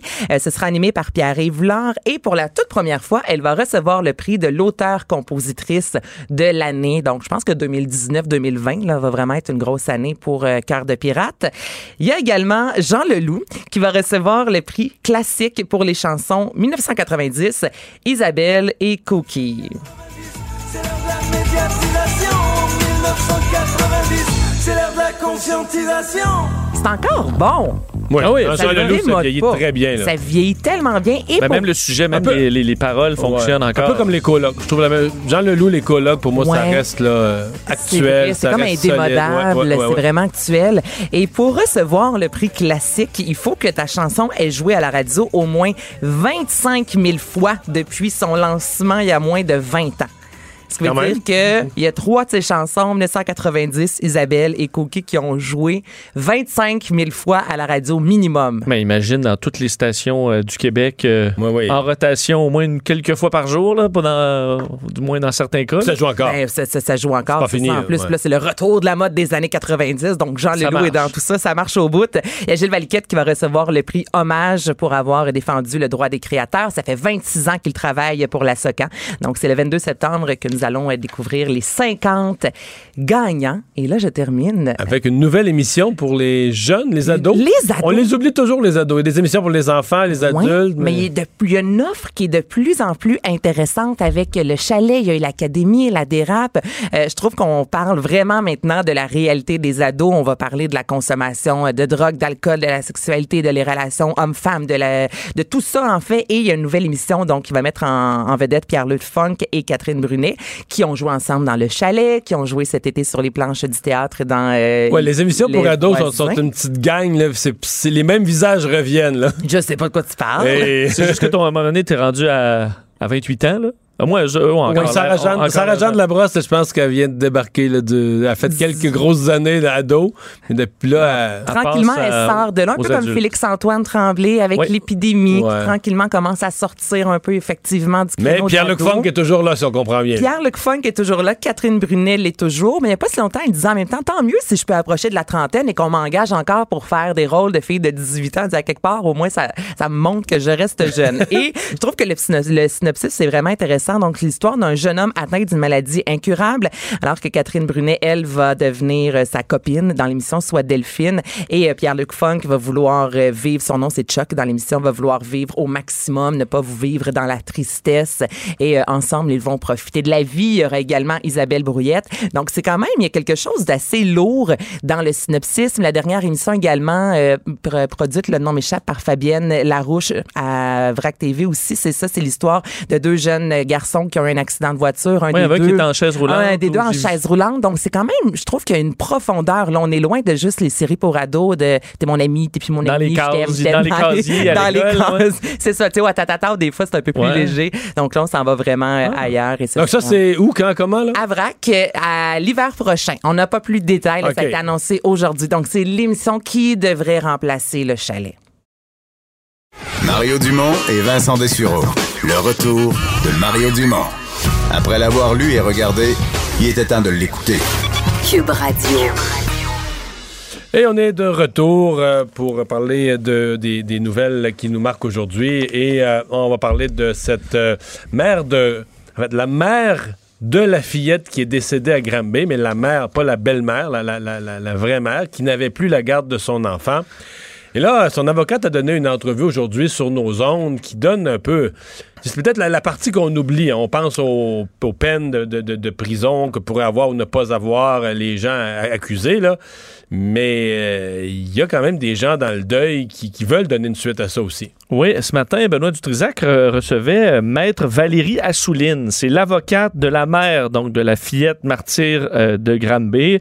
Euh, elle qui, est décédée en avril dernier suite, on sait, à des mauvais traitements euh, qui, bon, le, père et la belle-mère euh, sont, sont accusés à la suite de tout ça, mais euh, la mère, donc, à qui on a retiré carrément la garde de cet enfant-là, a l'intention de déposer une poursuite de plus de 5 millions de dollars au civil d'ici la fin septembre. C'est ce qu'elle est, euh, bon, elle a révélé à Benoît Dutrisac euh, ce matin. Puis évidemment, on, a quand même appris plusieurs détails sur la dynamique de cette famille-là euh, à la suite de ce, Parce de qu'à un, ce point, drame. à un point, on pouvait penser que cette femme-là, la vraie mère, a- avait baissé les bras, elle voulait plus son enfant, s'en occuper plus. Ça fait presque l'air de ça. Là, Une mère in- complètement inapte, par exemple, mais ce n'est pas du moins ce que, évidemment, c'est son avocate, là, mais ce, ce n'est pas le scénario qu'elle dit, l'avocate. D'ailleurs, je vais vous faire entendre un extrait euh, de son entrevue ce matin avec Benoît Dutrisac, où elle explique que la mère n'avait pas euh, ben, de contrainte à garder sa fille comme la DPJ le croyait. Vous pouvez entendre un extrait de Maître Assouline. On a une mère qui a présentement sous sa garde trois enfants et qui n'est ni toxicomane ni alcoolique, qui n'a jamais démontré des signes de violence, des signes d'impatience envers ses enfants. Et ça, c'est tout au long de la vie de cette petite fille. Alors, euh, vous savez, elle a eu assez d'amour pour, dès la naissance de cette petite fille, accepter les faiblesses qu'elle avait dans ce temps-là et se dire que il était mieux pour sa fille qu'elle soit avec sa grand-mère paternelle. Il faut beaucoup de courage pour une mère pour faire ce qu'elle a fait. Elle a cru à un système qui l'a laissé tomber, qui a laissé tomber sa fille, mais pas seulement qu'il a laissé tomber, qu'il l'a complètement ignoré, comme si elle n'existait pas. Et c'est ce que, ce que je comprends de l'entrevue, c'est que quand la petite fille était avec la grand-mère, qui n'est pas sa mère à elle, c'est la mère du, Du père, père. c'est ça. Mais elle portait un jugement que l'enfant était bien avec cette dame-là. Oui. Puis elle était en paix avec ça. Mais que dès que le, père l'a repris avec la belle-mère dans la maison, la grand-mère s'est mise à capoter. Mais la mère aussi s'est mise à s'inquiéter. Tout le monde, tout le monde a dit ça, ça peut pas être ça. Euh, finalement, il avait raison de s'inquiéter parce qu'on voit ce qui a été le, constat. Mais on n'a pas fini d'en savoir, Vincent, parce que là, elle, elle donne une entrevue, elle dit ce qu'elle peut dire à Benoît, c'est très intéressant de l'entendre. Mais si un procès, ben je pense que ça va aller à procès, si un procès au civil, tu sais que dans un procès au civil, tu, comme ils disent les avocats, tu mets les gens dans la boîte, là. Oui. Interrogatoire, tu as le droit, là, dans une procès au civil, de dire aux gens, bon, ben, faut vous répondre. Que là, on va mettre tout le monde dans des descriptifs de ce qui s'est. C'est triste pour cette petite fille défunte, mais on va, on va redessiner le parcours de sa vie, puis on va peut-être apprendre des affaires qui vont nous faire dresser les cheveux. D'ailleurs, ce que je vous invite à écouter l'entrevue au complet sur, euh, sur l'application ou le, le- le site de, de Cube, là, mais ce qui est bon, euh, cible directement la DPJ. Là, clairement, comme première cible, c'est la DPJ. Euh, L'avocat dit entre autres qu'une intervenante, c'est une, intervenante qui a décidé que la mère était inapte. À partir de là, le système a décidé de supprimer carrément la mère de la vie de l'enfant. C'est la vie de, de l'avocate. Euh, D'ailleurs, euh, elle disait que la mère n'était pas informée des problèmes qui s'accumulaient à l'école, donc ne pouvait pas prendre le pouls de la situation. Euh, blâme aussi l'école, donc évidemment, euh, euh, on en a parlé beaucoup, mais ne blâme pas les juges, parce qu'évidemment, il y a eu des interventions de juges là-dedans aussi, mais elle dit que les juges avaient de l'information qui était biaisée, donc euh, elle dit Via les juges, notre système de justice fonctionne, mais ils ont pris une décision en fonction d'informations qui étaient biaisées par la DPJ, alors c'est leur point de vue qu'ils vont tenter de faire donc entendre d'ici la fin de sept- septembre avec cette poursuite de plus de 5 millions de dollars au civil. À suivre. Alors, les députés de la CAQ et les employés des députés et les ministres et les employés des ministres euh, pas s'amuser dans le carré de sable de l'élection fédérale. Non, François Legault est assez clair aujourd'hui. Euh, tout le monde à la CAQ euh, ne pourra pas donner son, son, son avis sur euh, ou appuyer un parti lors des élections fédérales. Ligne dure, selon lui, qui, qui est nécessaire pour la, la bonne marche de des relations avec Ottawa qui arriveront avec le futur gouvernement. Alors, ce qu'il a dit, François Legault, dit pour moi, c'est important, peu importe le gouvernement, euh, on va travailler avec ce parti-là. Alors, on veut pas, euh, disons, se, se, se, se- se placarder euh, dans, dans le coin, se peinturer dans le coin déjà. Il dit d'ailleurs que lui, personnellement, là, il dit là, il y a certains dossiers avec lesquels il est plus proche du Parti conservateur, d'autres avec le Parti libéral, d'autres avec le Bloc. Alors, il dit tout simplement vouloir défendre les intérêts des Québécois. Est-ce que c'est une pratique régulière, ça, quand tu es au gouvernement? De ben, non, c'est une pratique régulière qu'un parti politique ne se mouille pas, là, tu sais, euh, donne pas d'appui formel, à part le PQ et le Bloc. là, c'est- une pratique un peu plus rare. C'est une ligne dure. Tu, tu l'as dit comme ça, puis je pense que tu as pris le bon mot, c'est une ligne dure. Parce que la ligne souple, c'est de dire, regarde, là, moi, dans chacun des comtés, euh, c'est- pas si mon député dans, dans- dans une région est très ami avec le candidat libéral ou conservateur, puis Il peut y avoir un excellent candidat, par exemple, qu'on veut. qui- il va dire dans le journal local, euh, ce candidat-là euh, serait le meilleur pour défendre les intérêts de notre région et aller à une assemblée pour donner son appui. N'importe quoi. On va tolérer ça. On va dire c'est pas un geste local, puis c'est pas grave. Mais là, c'est la ligne vraiment ferme. Les employés, les députés, les ministres, leurs employés, donc tout le monde, là, on se mêle pas de l'élection fédérale. Il y a probablement raison, parce que c'est sûr qu'il y a un côté où ça peut avoir l'air pagaille un peu. Imaginons qu'on fasse un reportage la mi-chemin dans l'élection, puis on se rend compte qu'à la CAQ, il y en a, il y en a quatre qui travaillent pour le Bloc, 22 pour les libéraux, puis 73 pour les conservateurs. Tu- Ouais. Ça va faire un peu pic. Oui, des fois, il peut avoir une sortie maladroite. Une sortie euh, maladroite, puis là, puis- Un qui a plus Maxime Bernier. Puis là, Ouais, genre, ça se ramasse, puis, euh, euh, ça vire mal. Non, non, puis un autre qui, en voulant appuyer le conservateur, euh, insulte Justin Trudeau, ça, ça gâche tes relations. Donc, je pense que François Legault, c'est défendable. C'est sûr que c'est pas donné beaucoup de latitude à son monde. On s'entend que c'est la ligne dure, mais c'est défendable. Je comprends pourquoi. Je comprends pourquoi lui il se dit, Tiens, moi là, je vais me garder ça facile, je vais me garder ça simple, je m'évite tout un paquet de troubles. Fait que, euh, voici une ligne pour tout le monde. Euh, on en a parlé hier. Euh, Hier, euh, quand tu nous en parlais, c'était un mystère. Une femme retrouvée par les, les employés d'entretien, retrouvée morte dans une salle de bain de la, de la une salle de toilette de l'aéroport de Québec. On comprend peut-être un peu plus, en tout cas, on en sait plus sur ce qui s'est passé. Ouais, sur l'identité de cette, cette dame, Caroline Marchand, donc une employée de la MRC d'Arthabasca qui est décédée à l'aéroport international Jean Lesage euh, de, de Québec. Alors, des collègues sous le choc, évidemment, parce que la dame de seulement 39 ans, donc euh, euh, très jeune, était en déplacement pour ses vacances annuelles. Donc, elle prenait ses vacances tard, euh, s'en allait entre autres en Californie, donc de belles vacances. Elle avait raconté au bureau son, sa hâte de partir en vacances. Exact. Tous les collègues, eux, étaient déjà partis. Elle gardait ça pour le mois de septembre. C'était son moment euh, à elle, au dire de ses, ses collègues à la MRC d'Arthabasca. Une vraie passionnée du monde municipal, au dire de la directrice euh, de la MRC, euh, qui disait, euh, Marie-Ève Merci, c'était son élément. Caroline, c'était la joie de vivre.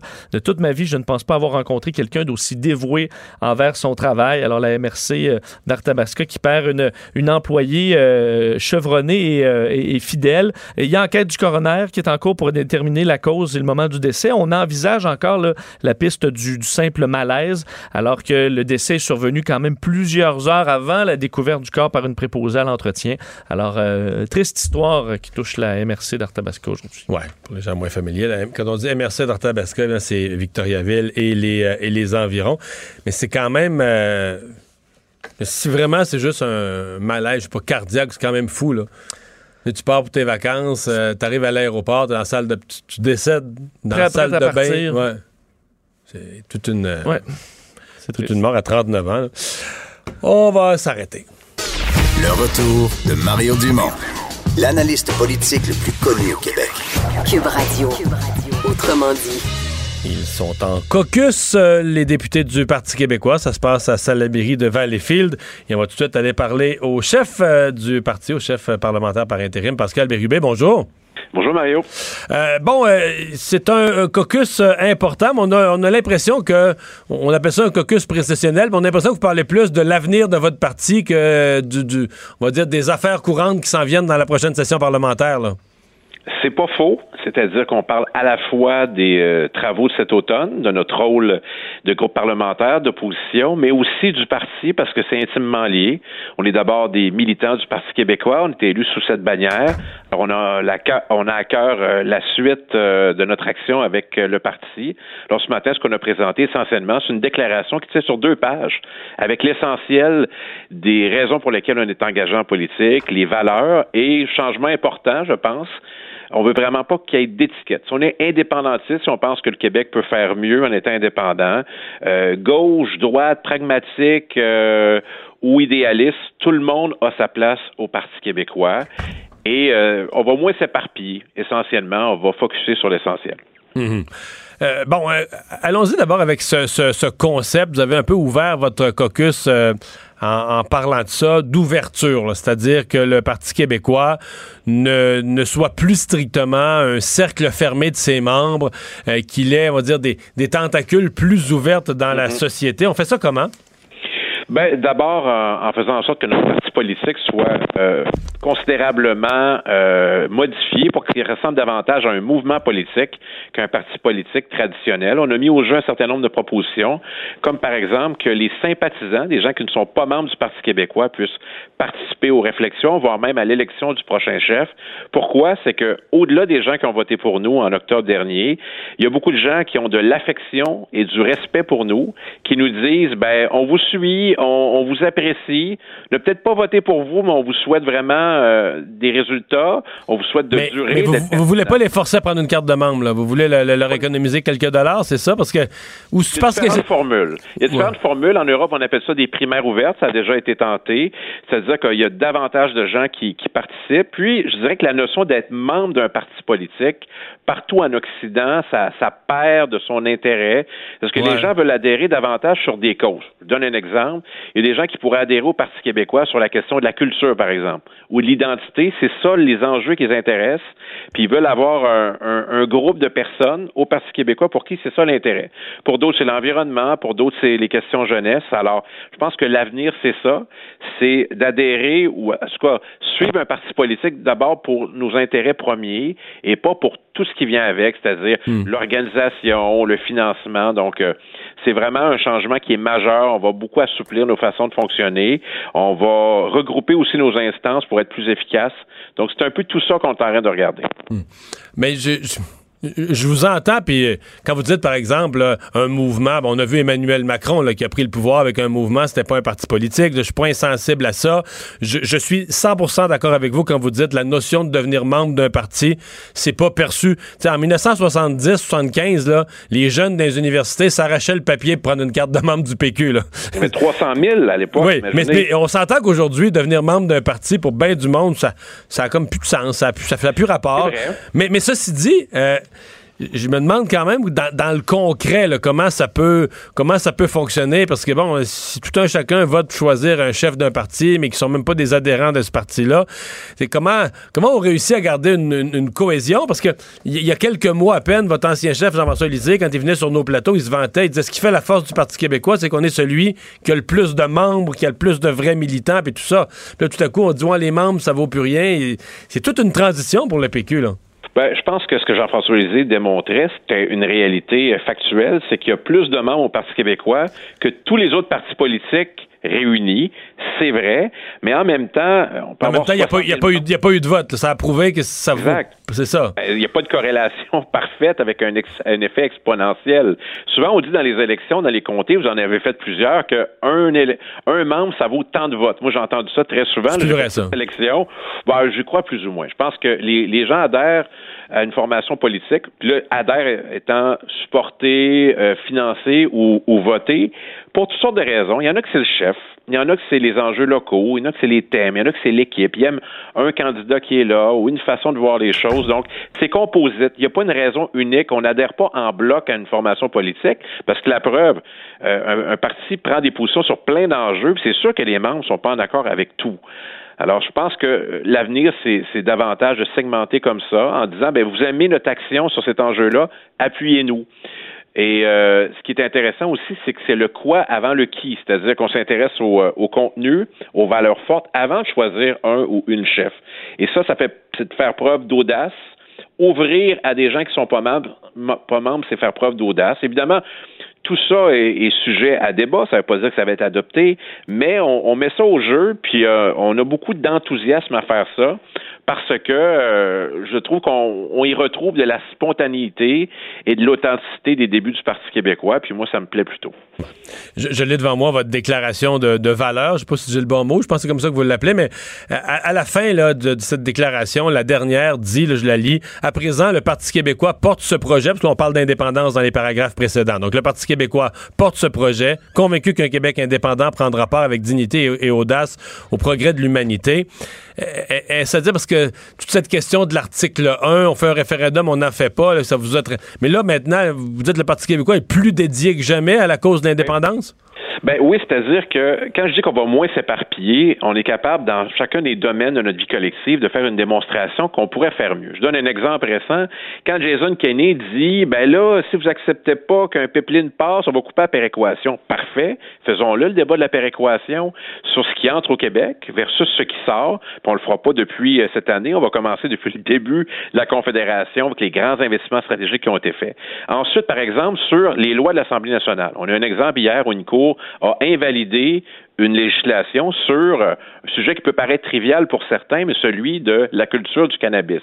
Et il y a plein d'autres enjeux. Si la loi 21, par exemple, était invalidée, la loi sur la laïcité, bon, on pourrait se poser des questions sur ben, est-ce qu'on peut vraiment adopter les, les pièces législatives essentielles à notre vie collective sans avoir peur d'être invalidé par une Cour fédérale ou un gouvernement du Canada? Ça, c'est des enjeux qui sont concrets puis qui montrent que, pour paraphraser le slogan de la CAQ, on pourrait faire beaucoup plus et beaucoup mieux si on contrôlait l'ensemble des leviers de notre destinée collective.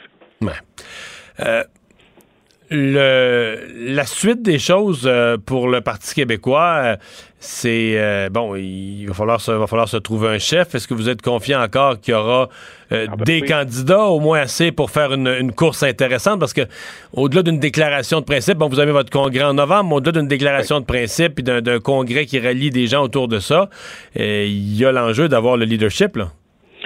Oui, c'est sûr, mais comme on commence pas la course avant 2020, il est encore tôt. Il y a déjà quelques personnes qui ont annoncé leur, euh, leur réflexion. Il y en aura sûrement d'autres aussi. Puis quand ils vont prendre connaissance des résultats du, du congrès, ils vont pouvoir se positionner. Ça, c'est l'intérêt de ça. Au Parti libéral, ils font l'inverse. Donc, ils vont choisir, je pense, d'abord une personne. En tout cas, la course est commencée. Je respecte ça, mais c'est pas la, la voie qu'on a choisie. Euh, il y aura des gens nécessairement. Moi, je suis confiant. On a déjà eu jusqu'à neuf candidats en 2005, imaginez. Neuf. Alors, ça faisait des grands débats. Ouais. Parce qu'on aura plusieurs personnes. Et, et nécessairement parce que les gens au caucus se sont pas manifestés, des gens de l'extérieur. Et ça, c'est sain.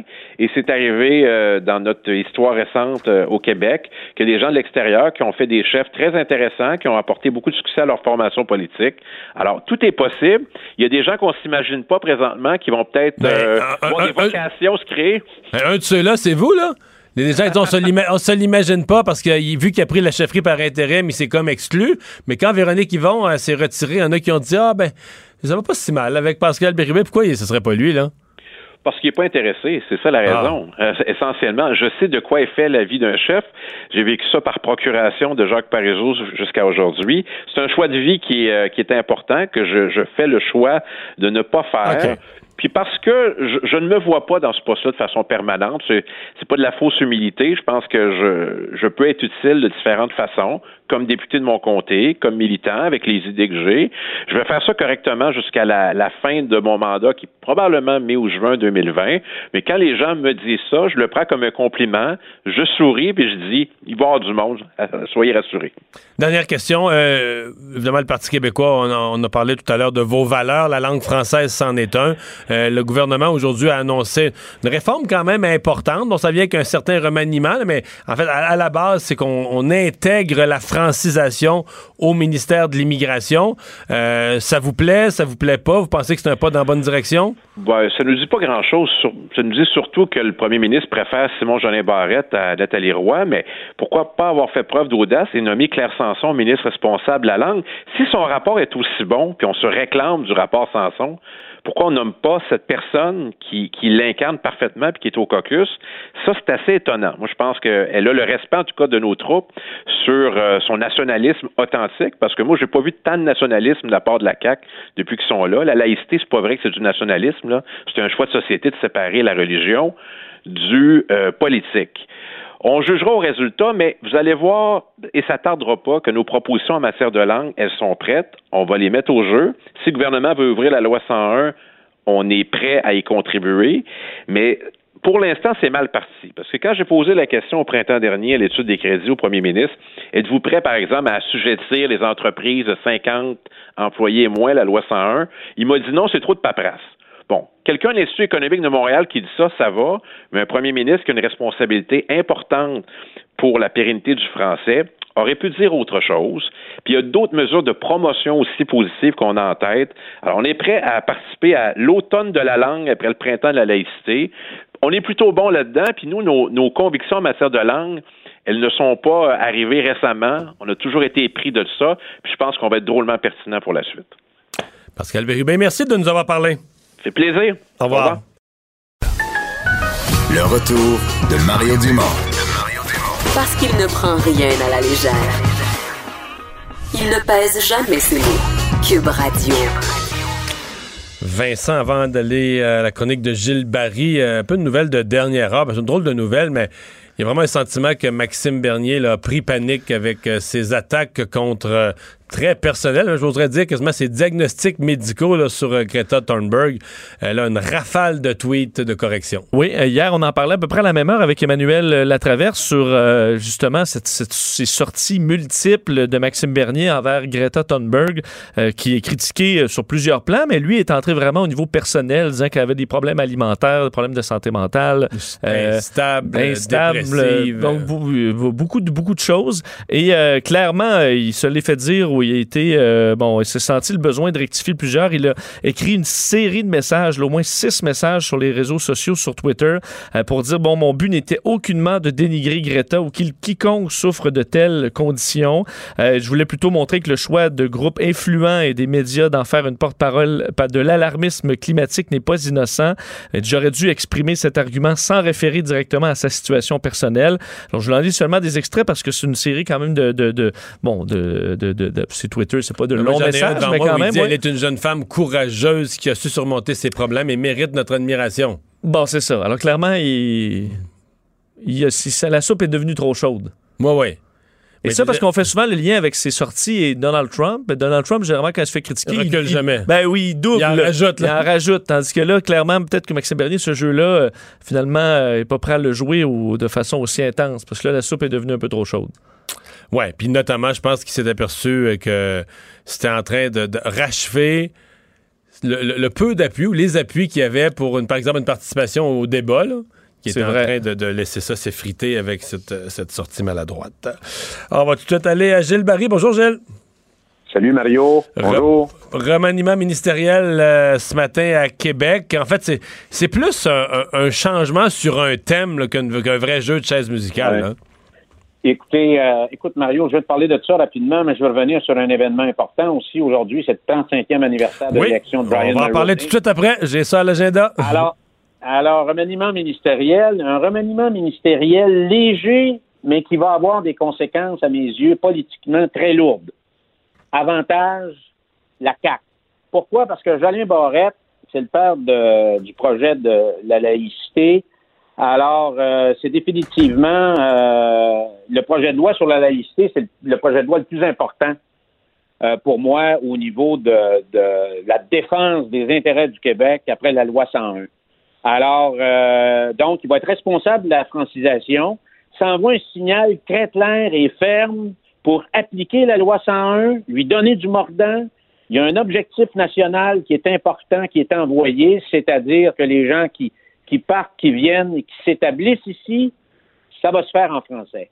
Et ça, pour moi, ça va avoir des conséquences euh, très lourdes parce que ça vient de consolider l'espace national qu'occupe le gouvernement de François Legault avec le nationalisme.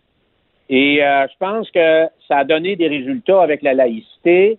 La langue est un autre euh, champ de tir, un champ d'activité qui a été souvent miné, mais si le gouvernement Legault consolide et donne du mordant euh, à la loi 101, je pense que ça va être une mauvaise nouvelle, effectivement, pour le Parti québécois, parce qu'on s'en va de plus en plus vers une adhésion des Québécois francophones derrière le gouvernement Legault, avec la laïcité et maintenant avec la loi 101, je sens qu'il va y avoir un coagulant national qui pourra rapporter à l'équipe de François Legault. Mais Gilles, euh, bon, là, on dit, euh, on donne le dossier à Simon Jolin Barrette, on a l'air d'avoir confiance en lui, mais euh, jusqu'à aujourd'hui. Ben D'abord, je pense qu'on ne s'ostinera pas longtemps que sur les, les 15 ans de régime libéral, euh, la langue, je dis pas qu'ils ont tout fait juste du mal, là, sont, mais c'était Ouais. pas la grosse priorité. Là. Non. Bon, mais depuis un an, on peut pas dire que ça a été radicalement différent. Là, que la CAQ, je pense, on a changé le langage quand on parle de la langue française. On met peut-être plus d'insistance, mais au niveau des actions, il n'y a pas eu de révolution depuis un an. Là. Dans la première année du gouvernement, il- c'était plutôt tranquille. Donc, il- Ouais. Sauf, Mario, que le gouvernement Legault a travaillé par priorité. Alors, euh, la priorité, c'était la laïcité. Alors, c'était pas facile. Jolien Barrette nous a démontré qu'il y avait du nerf. Il y fait. avait de la pogne. C'est un régleux. Il l'a fait. Et on voit l'adhésion des Québécois aujourd'hui. euh, S'il y avait une élection demain matin, ce serait 90 sièges. Alors, euh, je pense que c'est une recette qui marche. Alors là, il attaque l'autre l'autre défi, l'autre euh, préoccupation nationale importante parce qu'elle a tellement été délaissée. Alors, puis il y a un problème. Il y a un problème à Montréal. Il s'agit de se promener en ville pour voir que ça n'a Ouais. aucun sens. t'es d'accord avec le message de Mme Marois de la fin de semaine? Là? Oui, mais c'est parfait. Je veux dire, euh, on peut pas, on peut pas critiquer ça. Puis elle est quand même une ancienne première ministre. Sauf que euh, la question, c'est comment ça se fait que le PQ n'a pas fait plus pendant qu'il était au pouvoir? C'est c'est ça la question. Mais c'est pas grave, c'est la main tendue. Je trouve ça généreux, je trouve ça de bonne guerre. Et M. Legault a bien reçu euh, le signal. Donc, euh, c'est très, très intéressant et c'est quelque chose de constructif dans notre débat politique. Bon. Euh, tu l'as mentionné tout à l'heure, donc on va suivre ça, Ben- euh, comment Simon Jolin Barrette va s'en, sortir, va attaquer ce dossier-là. Euh, on l'a dit tout à l'heure, le, temps passe vite. Moi, je, je me souviens de ça. J'étais, j'étais pas, en âge de voter, mais j'ai un souvenir Non. précis de cette soirée électorale parce que je regardais les soirées électorales. Il y a 35 ans aujourd'hui, Brian Mulroney, 1984, devient premier ministre du Canada avec une majorité que les conservateurs n'avaient jamais connue avant lui. Non, puis euh, Brian Mulroney, le petit gars de Bécomo, a fait élire 211 députés dans cette trois- euh, 33e législature avec 50,3% des voix. Donc, c'est la plus grande majorité parlementaire d'un gouvernement dans l'histoire du Canada. 40 comtés à John Turner et 30 à Ed Broadbent. Alors, 35 ans après, on peut dire que le premier ministre, euh, M. Mulroney, a été sans aucun doute le premier ministre, depuis le début de la Confédération, le plus aimé par les Québécois. Pourquoi? Parce que je pense que M. Mulroney a été vraiment le dernier espoir de la grande réconciliation nationale entre les deux peuples fondateurs. Il a tout donné, il a tout mis là-dedans, il s'est saigné et malheureusement, ça n'a pas marché. Et il s'est fait des ennemis au Canada. Il a payé un prix. Il s'est fait des ennemis au Canada anglais. Il y a encore- par ses efforts de réconciliation pour le Québec, il y a encore des gens ailleurs au Canada qui vont vomir sur lui jusqu'à leur mort. Là. Exactement. Mais la- dérape de tout ça euh, est venue particulièrement de, de, de, de- de- de- des politicorieux obscurs, Clyde Wells, euh, Elijah Harper, sous naturellement la, la, le leadership de gens chrétiens qui euh, Par en étaient, arrière, euh, tiraient des qui ficelles. étaient dans les coulisses. Donc, euh, sauf que je pense que la plus belle reconnaissance qu'on peut donner à M. Mulroney, j'ai vu un sondage il y a à peu près quelques mois, il était dans le cœur des Québécois le premier ministre euh, où les citoyens, les citoyennes du Québec avaient le plus grand euh, attachement. Pourquoi? Parce que M. Mulroney a profondément aimé le Québec. Il nous a jamais écœurés, il nous a jamais, il a jamais voulu nous écraser, il nous a jamais bavé, comme on dit en bon québécois. Alors, il nous a jamais dénigrés, puis il nous a jamais rapetissé. Ça n'a pas été un manche, un manche canadien, comme pour reprendre une expression de, euh, nos ancêtres. Alors, euh, c'est un homme aussi, Mario, je dois le dire, c'est un homme qui est profondément humain et généreux. Alors, je le dis parce que c'est un homme qui a toujours été inspirant pour beaucoup de personnes. Et des fois, quand euh, à Place Ville-Marie, euh, je le voyais, les, gens l'arrêtaient, ils étaient contents de leur donner la main, de leur consacrer du temps, de leur, euh, leur sourire, les écouter, les encourager. Alors pour moi, c'est quelqu'un de très, très marquant. Et naturellement, avec l'aube de l'élection fédérale aujourd'hui, ben, on voit que des leaders de cette stature, on a de la difficulté à en, à- à- à- à en retrouver. Hein, parce que, Ouais, c'est une bonne- euh, euh, euh, c'est des nains à côté de géants. Ouais. Et M. Mulroney a été un géant. Deux grandes réalisations, Mario, le libre-échange et la fin de l'apartheid, où il a joué un rôle clé, particulièrement pour la libération de Nelson Mandela. Je suis content que tu le dises, mais son rôle dans le monde, là, son rôle dans les grands Ah oui. équilibres internationaux, on disait qu'on on l'a plus réalisé après. Quelques années plus tard, on a pris pleinement conscience du. Puis parce que quand d'autres leaders ont parlé de lui, etc., euh, on a pris conscience de l'importance qu'il avait eu dans des, dans des enjeux, des enjeux d'ordre planétaire. Hey, merci beaucoup, Gilles. Le retour de Mario Dumont. Joignez-vous à la discussion. Appelez ou textez 187 Cube Radio. 1877 827 2346.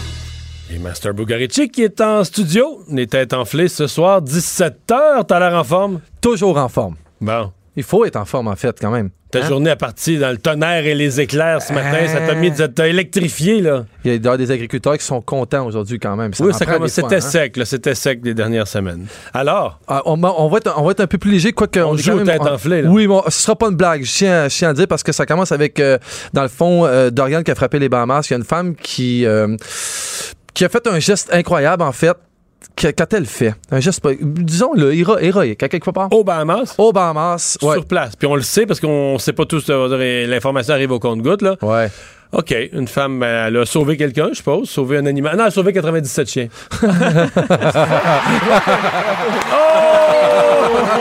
Ça, c'est fort.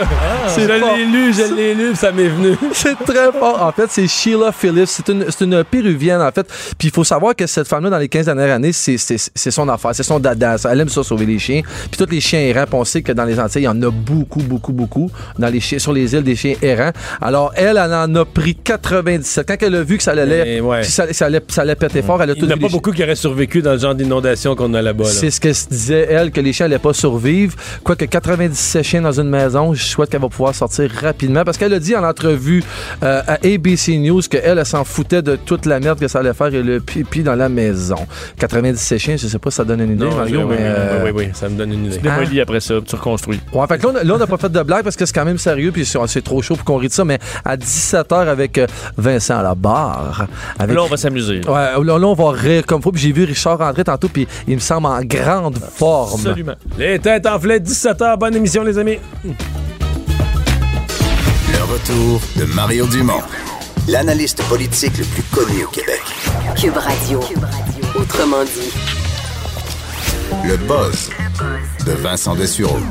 Vincent, dans ton boss d'aujourd'hui, tu t'es inspiré d'un un dossier, je pense que c'est dans le National Post, où on, et, j'avoue que c'est fascinant, on a comme un peu classifié, ordonné les, toutes les grandes sortes de fromages au- au- au- en fonction de la santé, là, au Oui. nom de leur, de leur bon ou mauvais côté pour notre santé. Es-tu un mangeur de fromage? Oui, vraiment. Moi aussi. Ah, ça euh, m'intéresse. énormément. Ça, ta chronique, là, ça m'intéresse au bout de comment tu vas nous. N'importe quoi avec du fromage, euh, ça, ça passe, là, ou presque. Et il faut dire que la consommation de fromage est en forte hausse encore, alors que les produits laitiers en général sont en baisse. Donc c'est une tendance qui est inverse euh, de la- du lait, par exemple. Aux États-Unis, on en mange 37 livres par année par personne. Et puis t'en as qui en mangent pas. Là. Alors moi, à mon avis, je suis au-dessus. Euh, on- On pas chiffre. Mais je veux dire, euh, vais être plate, là, mais aux États-Unis, il y a quand même beaucoup de monde qui mange pas tous des bons fromages. C'est sûr Parce est... que, tu sais, je veux dire, du fromage, t'as. euh, du On est plus près des Français euh, ici au Ouais, Québec. du fromage râpé que t'emmènes poigné sur, euh, sur des nachos, ça. C'est du fromage, c'est bon. C'est bon gratiné aussi. Oui. Mais moi, je mange, je mange ça. J'aime tous les fromages gratinés, mais j'aime aussi manger des bons fromages, toutes sortes de fromages. Des fromages du Québec, de France, de partout, là. Ça peut être euh, autant du cheddar vieilli que du brie ou peu importe. On en a des très bons. Et euh, la question de la santé est quand même complexe parce qu'il y a eu des études, évidemment, au début, on disait c'est gras, du fromage, on n'en mange pas.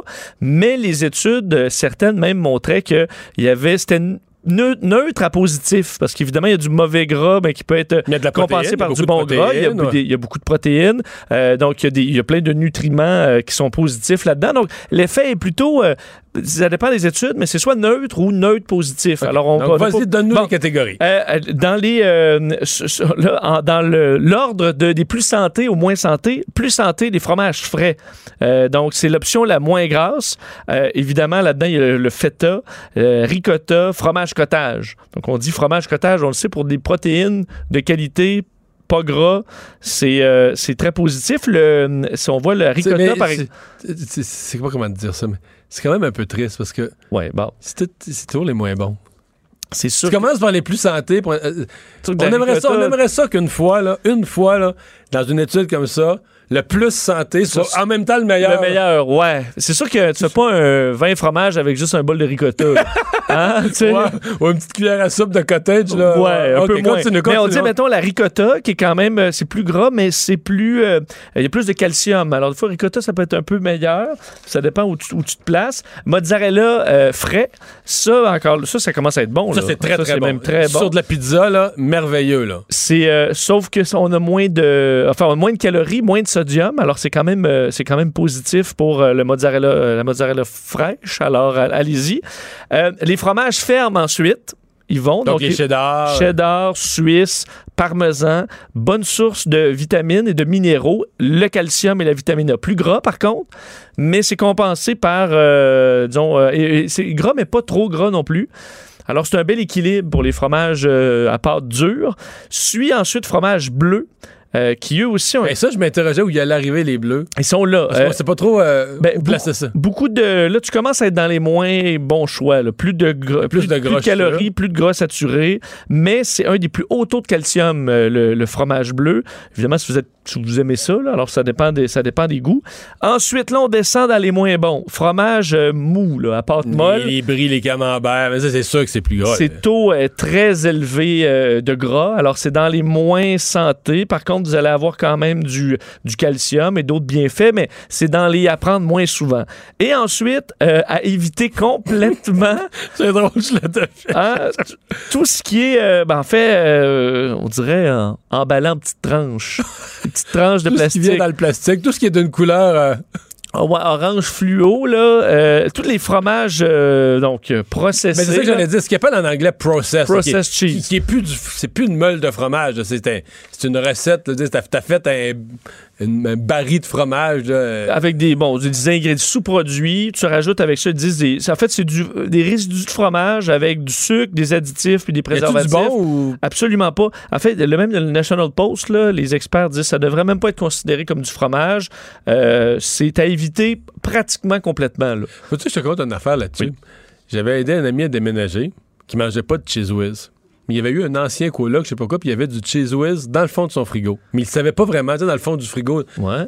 Fait que là, il faisait le calcul, le gars est parti dans Ça faisait au moins trois ans que le pot avait, été- avait été acheté, là. Du fromage, trois ans, impeccable. Comme un œuf. Comme un œuf. Il restait, mettons, le tiers du pot de cheese whiz, tu l'ouvrais, là, sur le dessus, il n'y avait pas une graine de mousse, il n'y avait rien. Mais J'en prends du cheddar, ça vieillit trois ans des fois. Moi, mon point, moi, mon point là, c'est que d'après Ouais. moi, là, c'est, tu peux quasiment calfeutrer tes fenêtres avec ça. Oui, ben c'est c'est- c'est indestructible. Ben, le jour où c'est la fin du monde, tu vas être content d'en avoir un pot. Bon. Mais euh, c'est ça, prenez pas, prenez pas ça. Mais on dit en général, les bons fromages, vous pouvez intégrer ça dans une alimentation saine, équilibrée, et euh, sans que ce soit nécessairement votre source principale de protéines, mais c'est une, c'est une bonne alternative. Le top des. On est dans les palmarès aujourd'hui, le top des villes les plus habitables. Oui, c'est un, un- bon, quand même un dossier intéressant euh, du de The Economist dans leur ce qu'on appelle le Intelligence Unit, qui analyse toutes sortes de, bon, qui font toutes sortes de rapports sur plein de choses. En intégrant des, des centaines de données de toutes sortes. Là. Exact. Et là, ils font le, le- le top des villes les plus habitables, donc où c'est le plus les plus agréables à être résident. Donc, c'est pas touriste, là, c'est habitable. Habitable, on comprend. Alors, ils font, de- en fait, ce qu'on analyse, la stabilité, évidemment, du, du pays et de la ville, la culture, l'environnement, l'éducation, les infrastructures et euh, les soins de santé qui sont, qui sont accessibles ou pas. Et la ville première, qui est là pour la deuxième année d'affilée, sais-tu laquelle? Non. C'est Vienne, euh, Ah oui? en Autriche. Je suis allé une fois. C'est une ville, j'ai- c'est la culture de Scareo. Là. Absolument. Et- Ben, en, fait, en fait, ils se carreaux partout. Ils ont 100 dans presque tout. Stable, su- super culture, c'est environnement, environnement parlant euh, très beau. Il y a plein de parcs. L'éducation aussi presque parfaite. Les infrastructures, soins de santé. Ils ont tout euh, à Vienne. Ils ont ravi la première place l'an dernier et semblent vouloir s'y accrocher. J'ai un de mes meilleurs amis qui habite à Vienne d'ailleurs, puis il n'a pas l'air sur le bord de, de- de- D'en de- revenir. d'en- d'en revenir. Et euh, alors ça, bon, ça semble faire l'unanimité. Euh, ensuite, c'est euh, Melbourne en Australie Oh, qui avait la première place avant. Avant, donc encore une, su- une superbe ville stable. Et dans ce qui est intéressant dans ce top-là, troisième, c'est Sydney. Alors deux villes australiennes, deux et trois. Osaka au Japon. numéro 4. Et ensuite, c'est un triplé canadien. Ah oui? Calgary, euh, Donc, Vancouver- 5, 6, 7. 5, 6, 7, Calgary, Vancouver, Toronto.